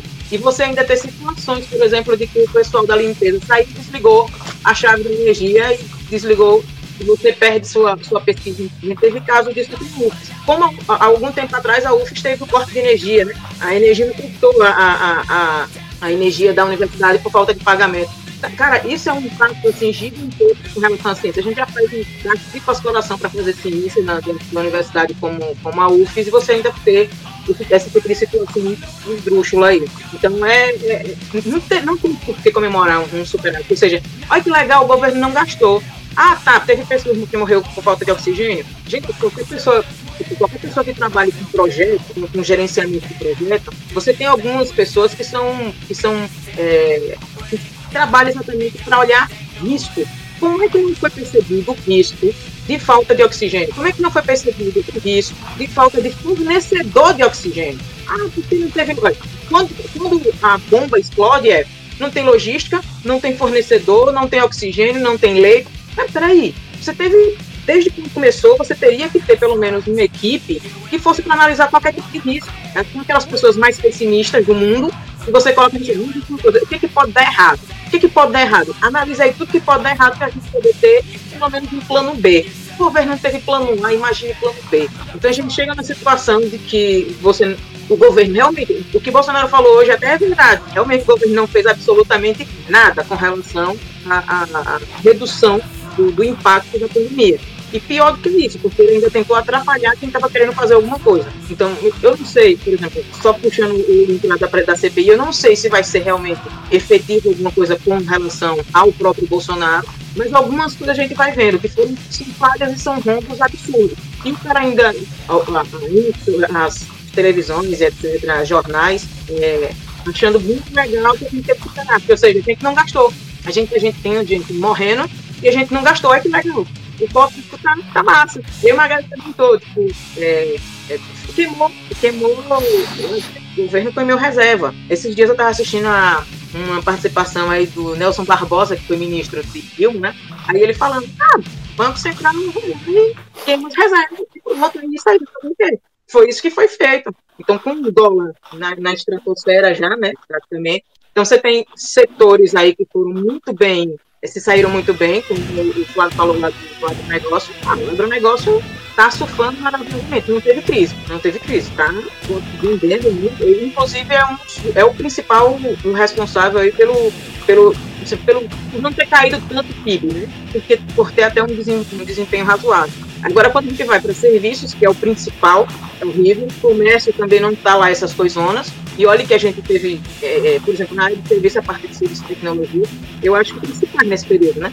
Porque todo mundo teve que estar tá ligado como ia fazer, como ia vender online, alguma coisa do tipo. E o principal, para mim, aparece, ali já que eu, eu defendo as teses de desindustrialização aqui na, na economia brasileira, é que a, a indústria em si foi a que caiu. Então, assim, a gente tá, é muito massa. Eu acho que quando alguém, alguém chegar na televisão e dizer, galera, que legal, a gente está vendendo feijão para comprar computador.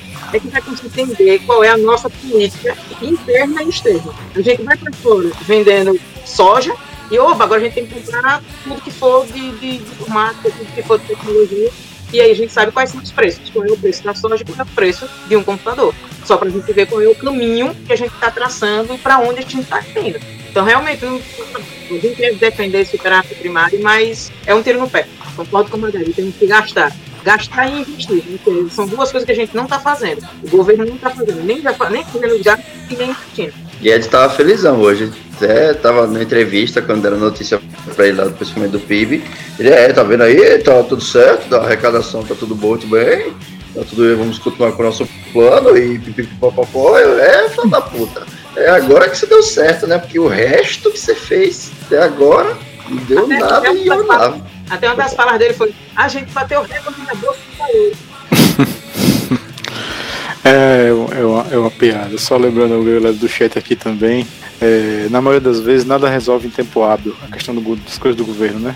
É muito burocrático e cada reserva é separada para determinadas coisas. Para evitar ainda mais. Seria um superfaturamento, né? Ele está falando um pouquinho sobre isso também e sobre também o jeitinho brasileiro, o nosso querido Hugo aqui participando. É, o Tupinambá também falou que o setor extrativista está bombando. Temos um garimpeiro na lista dos novos bilionários da Forbes. Esse é o Brasil Cyberpunk, por assim dizer.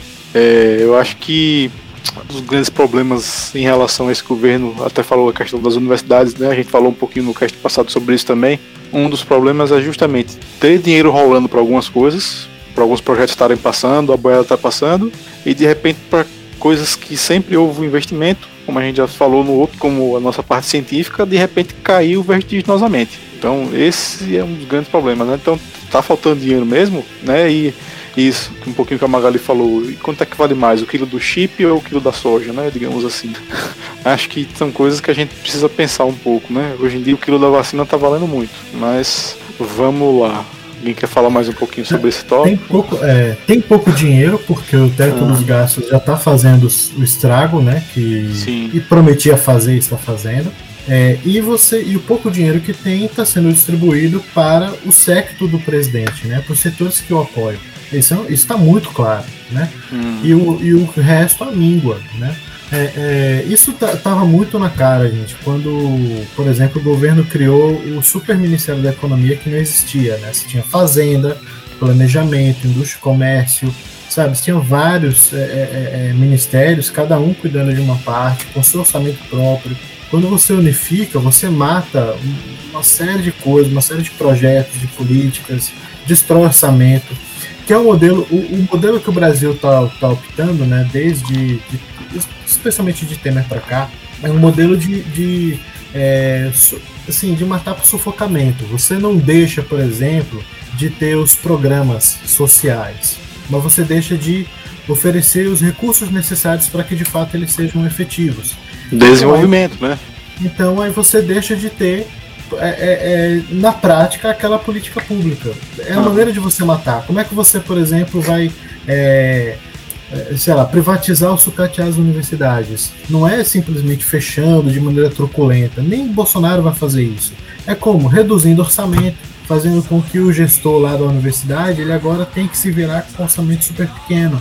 É não fazer o IBGE, o, o, o censo, por exemplo, matar o IBGE. Porque para que censo? Não tem necessidade. Um governo que tem sanha sangue autoritário, assim, né? Tem, ele não é trans, não gosta de transparência, né? Então, obviamente, também não tem interesse em censo, não tem interesse é, em estatísticas do IBGE. Eles mudaram as estatísticas do Ministério do Trabalho, né, fazendo computação de tipos de emprego, misturando emprego temporário, intermitente com emprego. É, é uma bagunça. Então, o Ministério do Trabalho que também foi para a pasta da economia, ou seja, você tem um, um, é uma distopia é, econômica muito forte esse governo, né? Uma coisa assim, realmente que eu nunca imaginaria. Imaginaria que podia acontecer umas coisas uhum. ruins mas não nesse nível. Viva é, Paulo Guedes. A gente nunca conseguiu ser tão pessimista, né? É, foi, foi, realmente assim. É, tem coisas que só na história do Brasil acontecem, gente. Tipo, só o Brasil é, foi sede de um reino europeu, né, durante o período da família real. Só o Brasil teve um imperador em vez de um presidente de cara. E só o Brasil teve Bolsonaro, assim, nesse nível, desse jeito. Tem presidentes ruins em outros lugares, mas, por exemplo, nem Trump na, na, na, nos Estados Unidos ou Boris Johnson na Inglaterra, sei lá, são nesse nível, né, de, de, tipo de racionalidade, né? Eles ainda conservavam algum nível de racionalidade. Então, no, nesse caso nosso não, a gente tem realmente um acelerado completo no, no governo, não só ele, mas mesmo daqueles que você espera um pouco mais de razoabilidade, como Paulo Guedes, que é um cara que estudou, né? É pior do que o presidente, pior do que o presidente. Aquelas falas, por exemplo, que aqueles atos falhos dele de falar sobre, por exemplo, criticar a expectativa de vida aumentando, é, é, só denunciam né, esse tipo de, de, de, de, de política que, que é, mas que é a essência, gente. Já que a gente está falando de economia, né, tem que fazer essas denúncias. É a essência do neoliberalismo, gente. Neoliberalismo como ideologia, e é ideologia dominante na imprensa, no mercado, né, no Brasil. Embora ele esteja saindo de moda nos Estados Unidos, na Europa, na China, no Japão, aqui no Brasil, de novo, tem coisas que é o Brasil, cara. O mundo inteiro é, é, se voltando contra o liberalismo, porque o liberalismo não enriquece, o liberalismo não traz prosperidade. O Brasil é, é, se aferra né, a, esses, a, a, a, esses dogmas falsos, né? E é uma pena, cara. E é uma pena mesmo, porque eu acho que vai ser talvez o pior demônio para exorcizar, assim, nos próximos anos. Mas é, é o que mais faz mais mata gente. Magabi, caiu o polo que eu diga, né? Eu tava conversando com algumas pessoas, Magabi, e a, no final, o que a gente concordou é que, apesar de ter algum. Tem, óbvio, tem a ideologia neoliberal, tem uma certa maldade dentro do governo, mas que tem muita incompetência. Que eu acho que, é, é, por exemplo, quando, quando foi liberar o auxílio emergencial, que praticamente que só foi possível fazer alguma coisa porque a gente tinha um, um cadastro de dessa família, foi descoberto a incapacidade do governo de, de verificar o CPF dessas pessoas de liberar para de, de, liberar o auxílio emergencial para as pessoas corretas e abriu também uma quantidade enorme de pessoas que não era gente, né? Porque não tinha CPF, não existia. As pessoas não, as pessoas não têm crédito, as pessoas não têm cartão, as pessoas não têm conta de banco, não tem nada.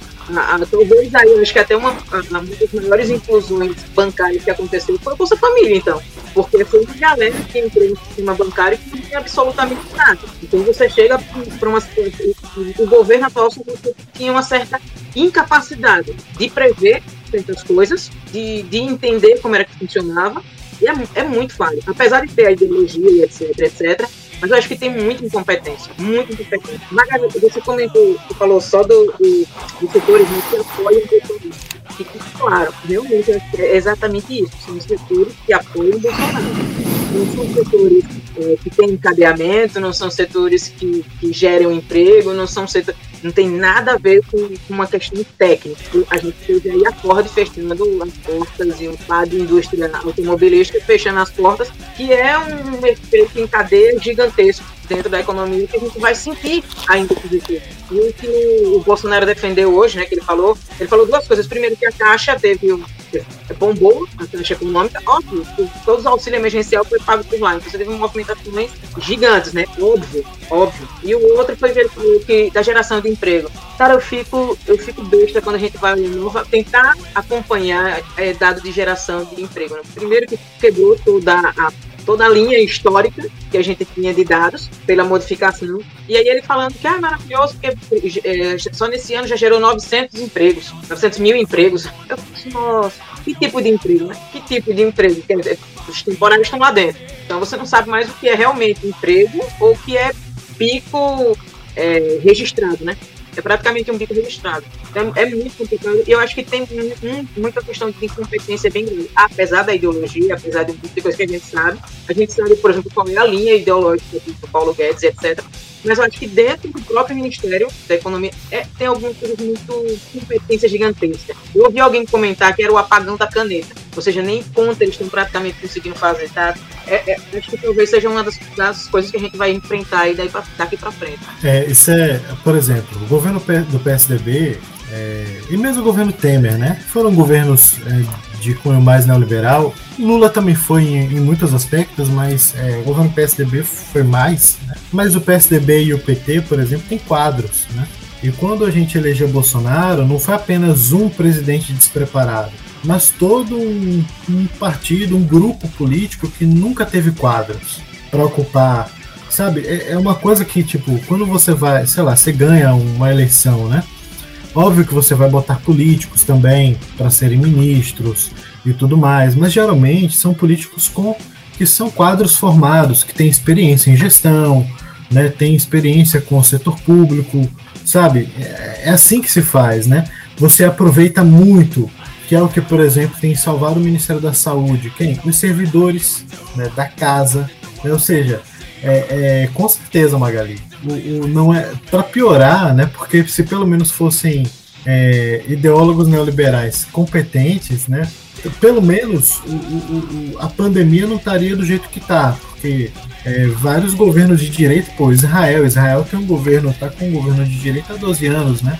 Com Benjamin Netanyahu, é, na verdade mais do que ele, porque desde o Ariel Sharon, que Israel vem sendo governado por partidos de direita, e nem por isso o partido perdeu tempo, entendeu? O país perdeu tempo na, no combate à pandemia, entendeu? Simplesmente é o primeiro a sair do, do de todo o processo de confinamento. Né? Então, o, o, o, não é, é nem uma questão ideológica, né? Com certeza, se a gente tivesse, sei lá, o PSDB no poder hoje, é, estaria gerindo melhor a pandemia, né? Veja São Paulo, com todos os erros, mas está sendo melhor, né? Fez, inclusive, algum antagonismo com o governo federal. Mas é, é, o problema é que o estrago da ideologia é muito grande, gente, é muito grande. Não, tem como dissociar tudo que a gente está passando dos estragos efetivos, teto de gastos, né, a, a, desregulamentação das leis trabalhistas, que é o resultado desse tipo de emprego, que já está muito ruim. É, você comemorar isso, um PIB que cresceu de fato, melhorou, mas como o Flávio colocou, melhorou foi para 1%, porque ele foi puxado pelos gastos das famílias ricas. Não é bem melhorar, né? É recuperar aquilo que já perdeu. Isso, na verdade, é pelo, tá recuperando. Né? Isso, né? E que, pô, assim, né, o dado por si ele é bom? Claro que é bom, é sempre melhor ter um PIB positivo. Ele tem né, algum nível de, de, de, de efeito multiplicador, mas não é o que se espera. E mais, não é o que vai é, dar, digamos que, para o governo aquela sensação de que, olha, a opinião pública vem para o meu lado. Por quê? Porque as pessoas querem emprego de verdade. Né? Nesse sentido, eu, eu é, confio um pouco no, no, no, na sensibilidade do, do, brasileiro, do povo comum. Ele sabe que a vida dele não está melhorando, então não importa vir com índices maravilhosos, com bolsa batendo vários pontos positivos. E se não houver emprego, e é isso, inclusive, uma das razões pelas quais é muito difícil, né? vai ser muito difícil uma reeleição do Bolsonaro. É possível, é, mas ela vai ser muito complicada se a economia continuar patinando, né? Haja visto que no ano passado, o que foi que melhorou o índice de aprovação do Bolsonaro? O, o, o auxílio. O auxílio. Né? As pessoas, obviamente, elas ligam os auxílios, aquilo que recebem no governo, elas não entendem que aquilo é um direito delas, que elas pagam imposto, né? Então, na verdade, é só uma devolução, né? Tipo, mas, enfim, elas pensam que é um, um, presente. Pensavam assim também do Bolsa Família, enfim, pensaram isso do, do, do, do auxílio. E aí melhorou o, o índice de aprovação do Bolsonaro. Veio, veio esse ano a pandemia batendo mais forte ainda, mas o governo é, ficou rígido, teve esse atraso absurdo para aprovar o orçamento e, a, e o auxílio não é nem sombra, não é nem metade do que foi no ano passado. Resultado, a vida das pessoas não vai tende a piorar. Existe uma expectativa que sai um índice de confiança, né, do setor do setor industrial, do setor índice de confiança empresarial da FGV, é, dando como uma expectativa boa dos empresários com o segundo semestre. Por quê? Por conta do exterior, né? O exterior é, é, é, é a expectativa de, de que a pandemia cesse no, nos principais países, nas principais economias do mundo, melhora as expectativas dos, do, da, é, da classe empresarial brasileira e a expectativa de que aqui no segundo semestre, por conta daquelas compras da Pfizer e da própria da, da, da própria AstraZeneca, você ter mais vacinas, mais gente vacinada, especialmente pessoas com a idade né, de, de, de é, econômica ativa sendo vacinados, né? E aí você tem uma expectativa de um segundo semestre melhor. Né? Há essa possibilidade. Deus queira que sim, né? Porque obviamente não é porque eu não gosto do governo que eu quero que tudo se destrua, né? É que o governo seja destituído no voto ano que vem. Mas é, é, tomara que aconteça assim, né? De que realmente as coisas melhorem, apesar do governo, né? Ele, é claro, todo governo surfa em, em, em números positivos, quer tirar quer tirar sua onda, tirar sua casquinha, mas é, as coisas positivas que vão acontecendo acontecem apesar do governo, porque o governo inclusive atrapalha. O PIB poderia ter crescido mais se, por exemplo, o auxílio tivesse sido mantido, né? investimentos em infraestrutura, por exemplo, fossem é, retomados, né? ou seja, teria muita, muita coisa para fazer. Né? E outra coisa, né? não existe, como já compartilhei um pouco, não existe dicotomia entre saúde e economia. Se você está tratando bem a saúde, você está trabalhando bem a educação, está tratando bem a estrutura, então você vai crescer a economia, né? Então não tem para onde fugir. E o Magaiva tocou num ponto sobre os índices maravilhosos, né? Esses índices maravilhosos. Então, é outra parte também desse desfavor, né? Quando a gente falou das universidades, como você destroçar a universidade por dentro, né? Tirando orçamento, tudo também é você dá índices maravilhosos para instituições que estão perdendo receita, estão perdendo receita não, estão perdendo orçamento, as instituições que estão des, desvinculando o passado para você tornar os índices mais confusos. E aí quando você está vendo um índice e você está vivenciando uma realidade diferente, você descredifica esse índice e logo assim a fonte que fez esse índice. Portanto, você também está desqualificando, você acaba desqualificando. Né? E eu acho que é isso que está acontecendo. Você, a gente está enxergando alguns índices com, olha, olhe e veja bem, não é bem assim esse índice aí. Então, quando a gente chega nesse ponto, é porque tem algo errado acontecendo, né? E assim, só para trazer um pouquinho o chat próximo tópico novamente, é, Tupinamba falou, né? Em minha fala nas minhas aulas, sempre digo que o que se preocupam demais com o PIB e nunca visam o IDH, né, de Desenvolvimento Humano. E é isso, é muito ruim. O Jorge falou, sendo que o governo foi inicialmente totalmente contra o auxílio, queria dar o braço a torcer só com 200 contos, né? Aí depois a oposição teve que brigar e tal, e aí fizeram toda aquela confusão e conseguiram dar um, índice, um auxílio maior. E ainda o cara ganhou popularidade com isso, né? Falando em popularidade, falando em esses índices maravilhosos, e só fazendo um contraponto quando o MacGyver falou que compara o, muita pessoa compara o como a economia do governo como a economia de casa, eu acho que a pessoal compara não só a economia, mas em tudo com um time de futebol, porque eles são uma torcida, eles torcem para quem está lá, independente dele estar tá fazendo tudo errado ou não, e se ele está lá, eu sou o vencedor, você é o perdedor. Então, só um pequeno contraponto. Vamos falar um pouquinho sobre essa decisão maravilhosa de trazer a Copa América novamente para cá e no meio de uma pandemia. E esse é o nosso título, é o cloroquito, interrogação. Afinal de contas, o que é que vocês acham da Copa América acontecer em meio a 460 mil mortos e contando. Minha, minha opinião nisso é bem rápida, na verdade. É foda-se, meu irmão. Porra, velho. Sério mesmo? Sério mesmo, parceirão. Caralho, tá ligado? Você podia ter feito pelo menos metade, tá ligado? Das ofertas de vacina na mesma velocidade disso aí, tá ligado? Desgraçado de merda do caralho. Pronto, é isso, tá ligado? Tudo ódio. Desse momento. Odeio o Késtico. Vou deixar pros, os convidados comentarem primeiro, depois eu dou a minha. Rapaz, eu, eu, eu queria mesmo acreditar que fosse piada aquilo ali. Eu juro que quando eu vi as, as primeiras notícias, eu falei assim, não, é piada, né, velho? Não, tem alguém que tá fazendo alguma. É trollagem. Vai, porque não é, não é possível, velho. Aí você recebe o meme primeiro, antes da notícia, né? Os memes, aí depois vem a notícia. Não, é, e a gente, a gente, pelo menos, antes de acreditar, você fica, não, será que é? É mentira isso. Aí você faz, você faz isso, isso. Meu Mas dia é, foi assim, ó. Só, só falar rapidinho. Eu cheguei no trabalho, aí meu colega do trabalho falou: Você viu que a Argentina e a Colômbia não vão mais fazer a Copa América? Capaz de vir pra cá. Duas horas depois subiu a notícia é assim no meu aí. celular. O Brasil negocia a Copa América. O quê? E a Argentina, a Argentina disse que não ia é, não ia sediar porque tá tendo um pico de Covid Isso. lá, né? 70 é um mil mortos lá. Quanto? 70 mil No total, né? É, e tá, é, no total, e tá com pico agora. Então, mas o pico de lá não chega a ser nem, sei lá, acho que nem é. um quarto do, do que é aqui no Brasil, e aqui no Brasil tá massa. Porque o, o, presidente, quando falou que varia, ele disse que aqui estava estável. É. Ele disse, tá ótimo, vamos vir todo mundo para cá, o Brasil que tá massa, tá, tá tudo tranquilo aqui. Cara, eu, eu, eu digo o seguinte, eu antes de, de sair qualquer notícia sobre isso, eu pensando, eu falo, caramba, velho, o Brasil pulou uma fogueira miserável. Porque o Brasil cedeu a Copa América, o Brasil cedeu a última Olimpíada que teve. Você já imaginou se a Olimpíada do Brasil não tivesse sido em 2016, tivesse sido agora em 2020? Era capaz de continuar dizendo, a gente vai fazer assim mesmo. A gente já pulou uma fogueira, a gente já pulou uma fogueira. De, de não ter sido. Cara, eu sofro ainda de ser aquilo. E aí, do nada, vem Bolsonaro, não, a gente faz. É, é, é algo, realmente é algo para se pensar que, que não é uma questão ideológica. Parece que é uma questão de brincadeira, ou uma questão de pirraça. Sabe criança quando você diz que não pode? Aí ele diz eu quero. Mas é.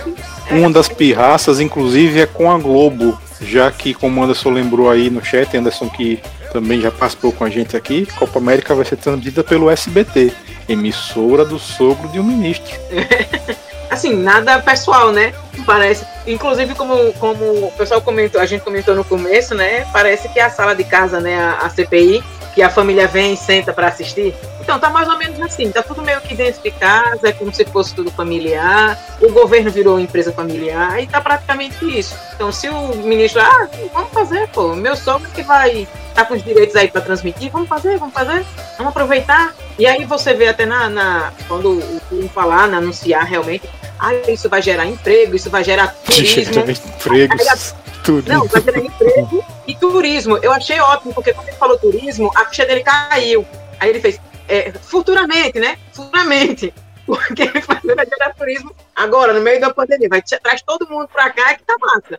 É, é, o, é a família, né? É a família familícia. É, o, é, cara, o problema é o seguinte: é que na verdade não era nem para acontecer a Copa América, né? Pois Ela é. seria no ano passado, completamente deslocada, porque já tinha havido Copa América em 2019, né? Foi aquela no Brasil. Eles. Foi só para equivaler a Eurocopa, é. né? Também. Isso. Isso. E é, teve, teve o rolo lá, teve o rolo de vender a, a versão centenário para os Estados Unidos. Isso, para os Estados Unidos. É. Também. Então, o que acontece é, é que assim, o, a CBF ela tem é, mancomunação com o governo, né? E a Comebol ficou desesperada porque ela ia ficar, ia perder dinheiro, né? Mais de 600 e lá vai quebrada aí. Olha ele aí, deu dinheiro novamente. E aí tentou apertar a CBF, né? Que, bem, é, essas, esses, é, é, essas coisas escusas, né? Eu imaginava que iria para o Paraguai, porque a sede da Comebol é lá, né? É um torneio pequeno, daria para fazer no Paraguai, mas veio para o Brasil quando na verdade ela não deveria é, é, é, ela deveria ter sido cancelada e na verdade o futebol no Brasil talvez não deveria ter voltado na minha opinião né? mas é, assim é, acho que o Magali falou bem é meio pirracento mesmo da parte do governo e também de acomodar interesse, acomodar interesse da CBF, acomodar interesse da, das televisões, né? Uma acomodação de interesse. E também uma expectativa, eu imagino que eles tenham assim, uma expectativa de que a Copa América desvie um pouco o foco da CPI, né? Mas só que tem um problema, a seleção brasileira não anda empolgando tanto as pessoas quanto seus próprios clubes, entendeu? Então, é, sei lá, se imagina com o torcedor do Flamengo, vendo o Flamengo como tá jogando. Tá lascado o torcedor trocar, do Flamengo. Cara. O Flamengo Sabe, tá com raiva do, isso, do, tá que fica colocando. Mas então, que é um outro problema, porque o Flamengo também tem uma relação boa com o presidente. Agora é, é um dos maiores apoiadores. O, a, a, os dirigentes do Flamengo são os maiores apoiadores para ter votado no futebol. Sim. É, então, mas agora. É, Chupa essa manga. Uma, é, porque vão ser um dos mais prejudicados agora pelo, pela Copa América, né? Mas é isso, assim, é mais uma coisa sem noção do, do governo e da CBF e, e, a questão das mortes, assim, é pela questão da sensibilidade, né? Porque todo evento esportivo é uma festa, né? Sobretudo esses eventos internacionais, Copa América, Copa do Mundo, enfim. E é meio que é, é você celebrar uma festa no meio de uma situação que não, não combina de maneira alguma. Mas o, o governo não tem sensibilidade, o, a CBF nunca teve, né? Então eu, eu não fiquei muito surpreso, por falar a verdade. Não, é surpreender não, é só mais um complemento desse bolo de coisas que estão ocorrendo, né? É, para mim, eu sou bem na linha, como eu falei, eu sempre falo do Mauro César Pereira, que ele falou, cara, é o seguinte, sou contra acontecer futebol do jeito que está acontecendo, os critérios e as, a forma como eles estão fazendo os, os procedimentos, os protocolos, são questionáveis, tanto que está existindo um segundo surto de Covid em alguns times, né? Também. Eles têm, digamos, não seria sorte, mas até os procedimentos, os protocolos conseguem fazer com que seja um nível menor e tudo. Mas o que é que acontece? Um, um, grande porém é os terceiros, né? A gente fala, ah, vamos limitar as delegações em 65 pessoas vacinadas. Beleza. Você acha que ninguém vai atravessar a fronteira do Brasil com Paraguai, Argentina, Uruguai, etc, etc, etc, para vir assistir um, um, jogo desse, ou pelo menos ficar do lado do estádio, ou ver os seus, seus ídolos ou jogadores que gostam, muita gente vai fazer isso. E as movimentações, as viagens, né, entre estados e países e tal, e o pessoal que é assintomático e de repente, é, sabe, é que é muito questionável tudo, inclusive, como se fala da Globo, que a Globo criticou veementemente a Copa América, realmente, a Globo criticou a Copa América. Mas a Globo também foi uma das emissoras que disse que uma vez não atletas e esportistas não deveriam fazer manifestações políticas e também é uma emissora que muitas vezes cagou e andou para o que é estava acontecendo em qualquer lugar, queria porque queria porque transmitir e não comentava nada sobre isso. E até falei no, no grupo da gente do, do podcast, falei, ó, oh, milagre, a galera na mesa da redonda tá, falou, citou o nome Bolsonaro, falaram não porque Bolsonaro isso e aquilo. Eu, eu nunca imaginei na minha vida a galera da mesa da falar abertamente assim do presidente, porque era fechado, você não podia, porque tem todos os acordos comerciais, etc. Mas agora, né, que não tem mais, né, enfim, como o Ricardo disse, são coincidências, nada mais. É, eu, assim, a Copa América veio para cá questão política de popularidade, né? Um, um dos motivos. Tanto que as, o presidente declarou hoje, eu acho que foi hoje, não ontem, declarou as sedes e as sedes são todas em estados com governadores ligados ao movimento bolsonarista. Teve o tropeço de Dória, né? Dória abriu o bocão querendo querendo a sede e depois, eita, olha, olha a merda que eu fiz. Olha a merda que eu fiz, vou perder popularidade, deixa pra lá, não quero não, né? Então é isso. É, é, buscar popularidade. É uma disputa de dinheiro. É um. Quando eu digo dinheiro, dinheiro em termos Comebol CBF, né? Que a CBF de alguns anos para cá, a Comebol tratava a CBF como os times brasileiros e a CBF como independentes, né? Olha, a gente vai fazer esse torneio aqui e convida o Brasil. Né? E a CBF de uns anos para cá tem buscado tanto alianças, que, né? É, aliança é tanto que é, nossos times brasileiros têm, têm ganhado os torneios, né? É, sul-americanos, né? Sem, digamos, apito apito roubado, né? tinha muito, é, tinha, muito. tinha muito. Inclusive, muito. inclusive tinha apito do tráfico de drogas na época dos anos 90 lá. Isso, entendeu? Até, até hoje eu sou puto com aquele jogo do Boca, Boca ganhando 3x0, 3 gols no lado do Corinthians. Mas vamos lá. É, então, assim, eles querem, querem uma aliança e qual é, qual é o maior torneio do evento? É a Copa América, né? Que agora eles, a, Comebol tá tentando puxar para os moldes europeus porque está perdendo audiência. Porque está perdendo audiência para a Eurocopa, está perdendo audiência para a Champions League, está perdendo audiência para a Europa. Então, é, essa é a primeira jogada de dinheiro. A segunda jogada de dinheiro tem a ver com brigas de emissoras, né? Antigamente, né? Ou antigamente não tão não tanto tempo atrás assim, antes do governo Bolsonaro, digamos que o governo fatiava seus investimentos de mídia pelo tamanho, né? Então, mais dinheiro para Globo, a Record é, é, a segunda emissora, vamos dar um pouco de dinheiro para a Record, o SBT é a terceira, quarta emissora, terceira emissora, vamos dar dinheiro para SBT, quarta emissora é TV e saía distribuindo aí por cota, né? Quando o presidente assumiu, ele entendeu que a Globo é um, do principal, um dos principais adversários dele. Então, eu vou cortar as verbas para ir e quem quiser, digamos, glorificar, né? Glorificar, defender o governo, vai ganhar dinheiro. Quem ganhar dinheiro antes, mais a Record. Só que aí teve fatos políticos que teve uma racha, rachada, né? De grupo, né? Do um movimento neopentecostal, né? Ligado à Record, meio que deu uma rachada, né? De grupo com o governo. E teve, teve o nosso querido Silvio Santos aproveitou isso e começou a comprar todos os torneios de futebol que ele puder, né?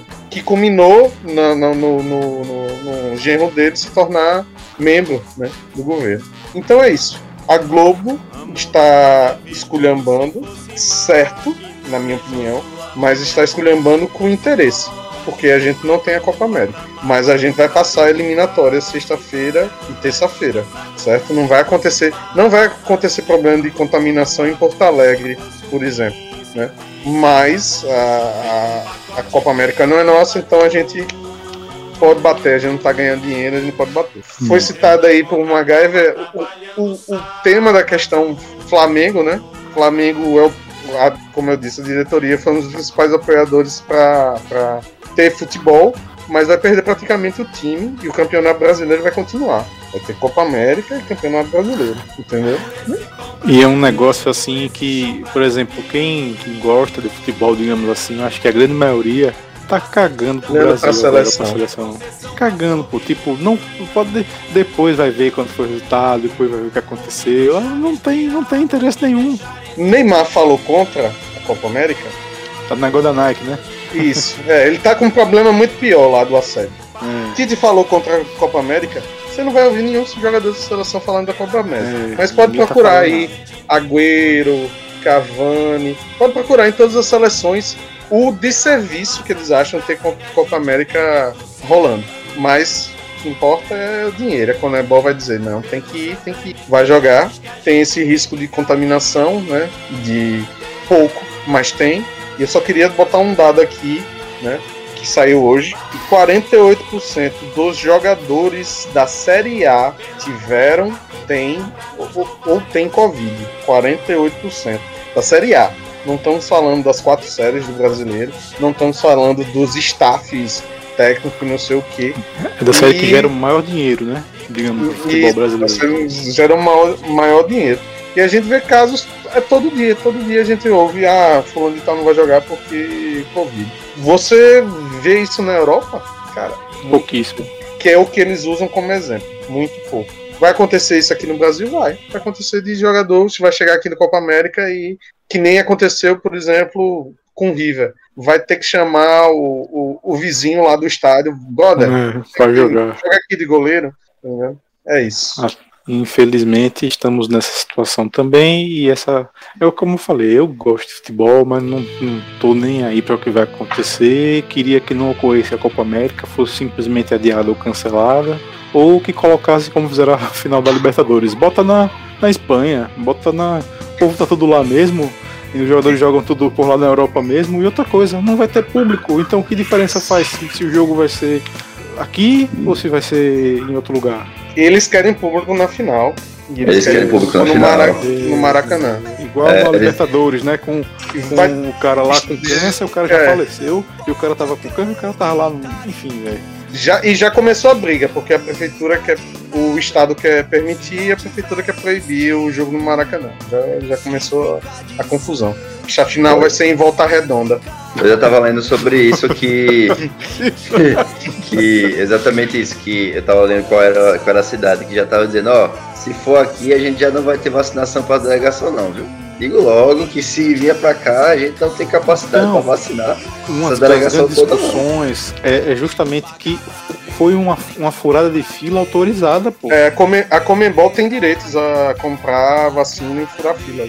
Tá um garotão jogador de 19, 20 anos sendo vacinado e a gente aqui esperando Espere. vacina, pô.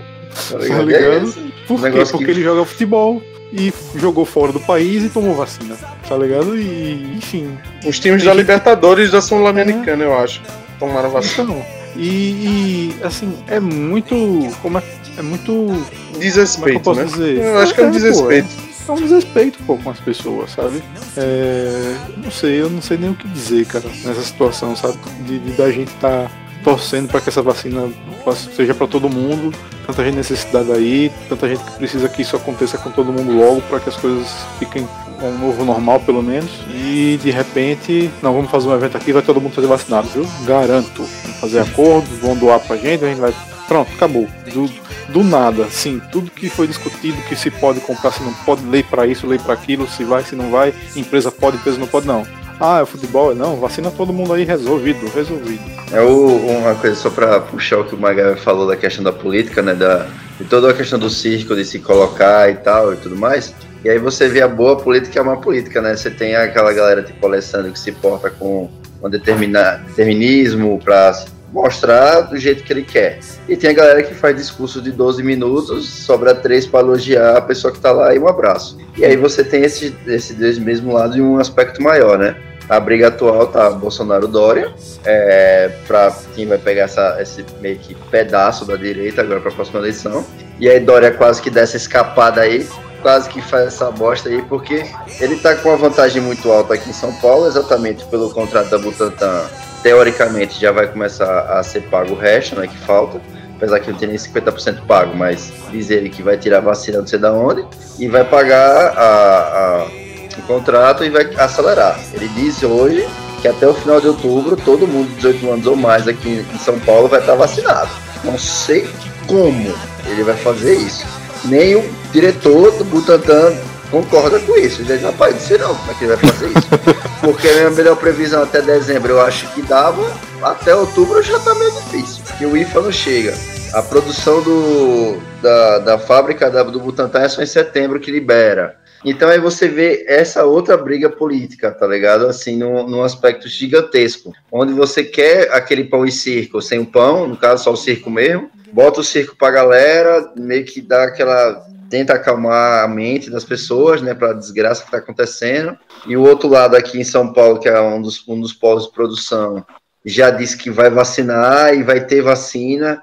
E outro cara disse que vai vacinar e disse, tá, não estava tendo problema dois meses atrás. A gente não está contando vacina. A galera não está achando mil, duas mil vacinas impostas perdidas para pelo menos finalizar a segunda dose. E vocês estão dizendo que até outubro vai ter vacina para todo mundo. Vocês não vacinaram nem 11% em 5 meses. Então quer dizer que em 6 meses vão vacinar 90%. Sério mesmo? Se essa matemática de vocês está certa, tá ligado? É o que eu fico me perguntando assim: vocês vão tirar vacina da onde, por favor? Acho até que o pronunciamento do presidente só foi para rebater essa história de Dória. É, eu também só tenho quase certeza isso. Tá, a, a briga deles dois é a, a, coisa mais agravante, assim, né? Porque Lula, tá Lula tá vindo pelo. É. Lula tá vindo por é. fora. Lula só vai chegar na pesada porque Lula faz um, um, um discurso, o outro se treme todo, bota até máscara. Então, é. meu irmão, o Lula não precisa nem fazer muita coisa, né? É só chegar dizendo que, opa, então. Eita, Se Lula eu vi... ah, então com, tô vacinando aqui pronto. É. Acabou seu. Eu vi um, um, estudo. Eu vi um estudo falando sobre todo mundo tá vacinado até o fim do ano. Só que esse tudo é muito questionável, porque ele tirava a média do que estava acontecendo logo no começo. Tipo, logo no começo você tinha um monte de vacina, você começou a distribuir e tal. Só que agora começou a faltar, começou a ter problema, distribuição, e contrata isso, demora para contratar. O Ministério da Saúde reduz verba. É, pra... por aí vai. Então, assim, há tanta coisa nesse meio termo até chegar em outubro tá todo mundo vacinado, como o Flávio disse, que não sei não. Né? Eu também fico muito. Por quê? Né? Que a tipo parcela da galera de São Paulo é aquela galera anti-vax, né? Ainda. É, então eu quero então, saber que milagre é, é esse que vai fazer. Fazer lavar cerebral além de tudo isso. É complicado. A gente só espera que tenha essa habilidade toda, né? Seja o Neymar das vacinas aí, digamos. Uh, vamos voltar aqui pro chat. É, então, né? É, Tumidamba falou que Dória tem as mesmas raízes de Bolsonaro, só que ele sabe usar talher. E ainda bem que torce pro Vasco, por isso não acompanha o futebol. O Hugo falou que é, Bolsonaro também. É, Ricardo falou que Bolsonaro também sabe, ele usa gadanha para servir rango pro gado. E o Hugo é que nem um certo personagem de RPG que guarda uns cavalos de guerra na mochila, né? Deve sair de lava assim. É, bom, pessoal, tem mais algum complemento antes da gente dar as últimas palavras? Quer falar mais alguma coisinha? Sobre a vacina? So, sobre Sobre tudo. É, é, encerramento. Todas as, as, todas as faltas, né? É, não sei, eu acho que eu gostaria muito que até o final do ano a gente tivesse tudo vacinado, né? Mas também acho muito difícil.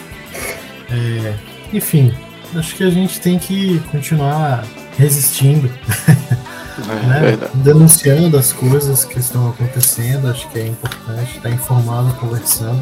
Né? Conversando com as pessoas quando der para conversar, né? Porque acho que diálogo também é uma coisa que está muito complicada. As pessoas ouvem só o que elas querem ouvir, né?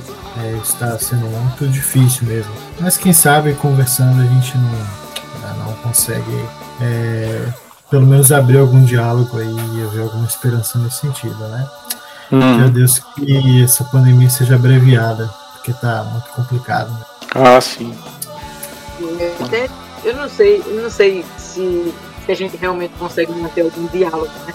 Porque na, na, na situação atual, realmente acho que o mais difícil está sendo o diálogo principalmente porque as defesas acabam sendo mais ideológicas e você já, a princípio, a priori, você já descredibiliza a fala do outro. Então, é, realmente é muito complicado. Nosso, a nossa briga pelo poder aqui tá, no Brasil está muito complicado. É Dória, é Dória é, ainda bem que a gente teve Luciano Huck já saindo, né? Já não, que já não vai mais participar assumiu, de Vai assumir o lugar do Faustão. É, é melhor pra ele, é melhor pra ele, é melhor pra gente, é melhor pra tudo.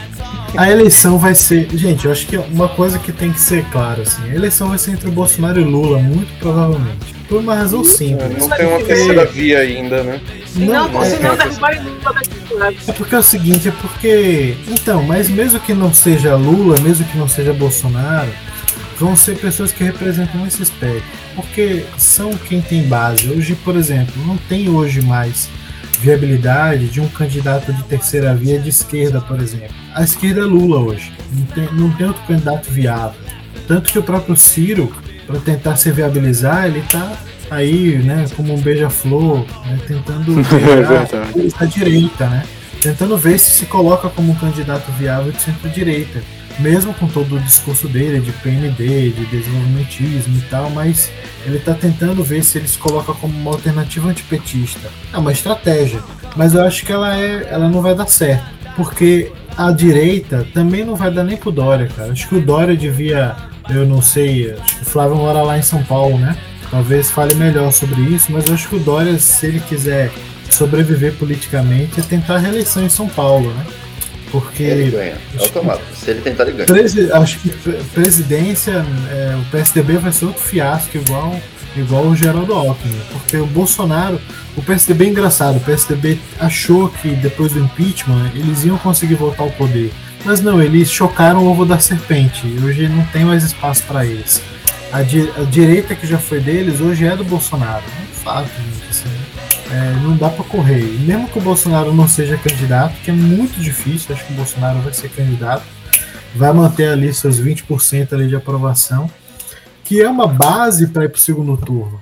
Sabe, tipo, é muito difícil não ser Lula e, e Bolsonaro no segundo turno. Então, acho que eu sei que quem quer muito uma terceira via não gosta quando ouve isso, né? Mas é a realidade. É a realidade. Temos É isso aí. E assim, eu queria, antes de até tudo da palavra final de todo mundo, agradecer a todo mundo que está escutando a gente. Já somos o, segundo nosso segundo da história em reproduções, 65, né? Reproduções aí ao vivo de vídeo. Chegamos aí a mais de, de 20 espectadores simultâneos, pessoal comentando, marcações. Acho que agradeço a todo mundo que está participando junto com a gente. Se inscreva, compartilhe nosso canal e sempre a participação e a opinião de vocês vai ser levada em consideração também. E antes de fechar também, minha opinião sobre tudo que a gente falou. É, cara, é, antes até de, de falar questão do tema, que eu convidei vocês, talvez estão em cima da hora porque as coisas, os acontecimentos estão sendo tão rápidos e pesados, densos, tensos, né, que não tem como a gente é, falar uma coisa, dizer, olha, vamos falar na semana que vem sobre isso. E cara, que vai acontecer alguma coisa, não sei o que é, mas vai acontecer alguma coisa nova, maluca, sentido, o que a gente precisa e tenha muito que discutir, justamente por, por tem, conta né? de é, conta de polarização, por conta de, de problemas que estão sendo criados em relação a coisas que são recorrentes, o ciclo das coisas que acontecem, tanto até na economia, né, como a gente pode ver acontecendo. É, no Brasil você morre de tudo, só não morre de tédio, né? É, então, justamente. Então eu acho que é isso, eu acho que tema o que não falta. Se toda semana for esse giro, a gente sempre vai ter coisa para falar, novidades. Mas aí a gente sempre tem também de alternar com algumas coisas novas, por assim dizer, né? Ou trazendo alguns fatos que a gente sempre gosta de conversar também. É, eu queria só confirmar o que o MacGyver disse, que eu creio plenamente que vai ser essa disputa próximo ano.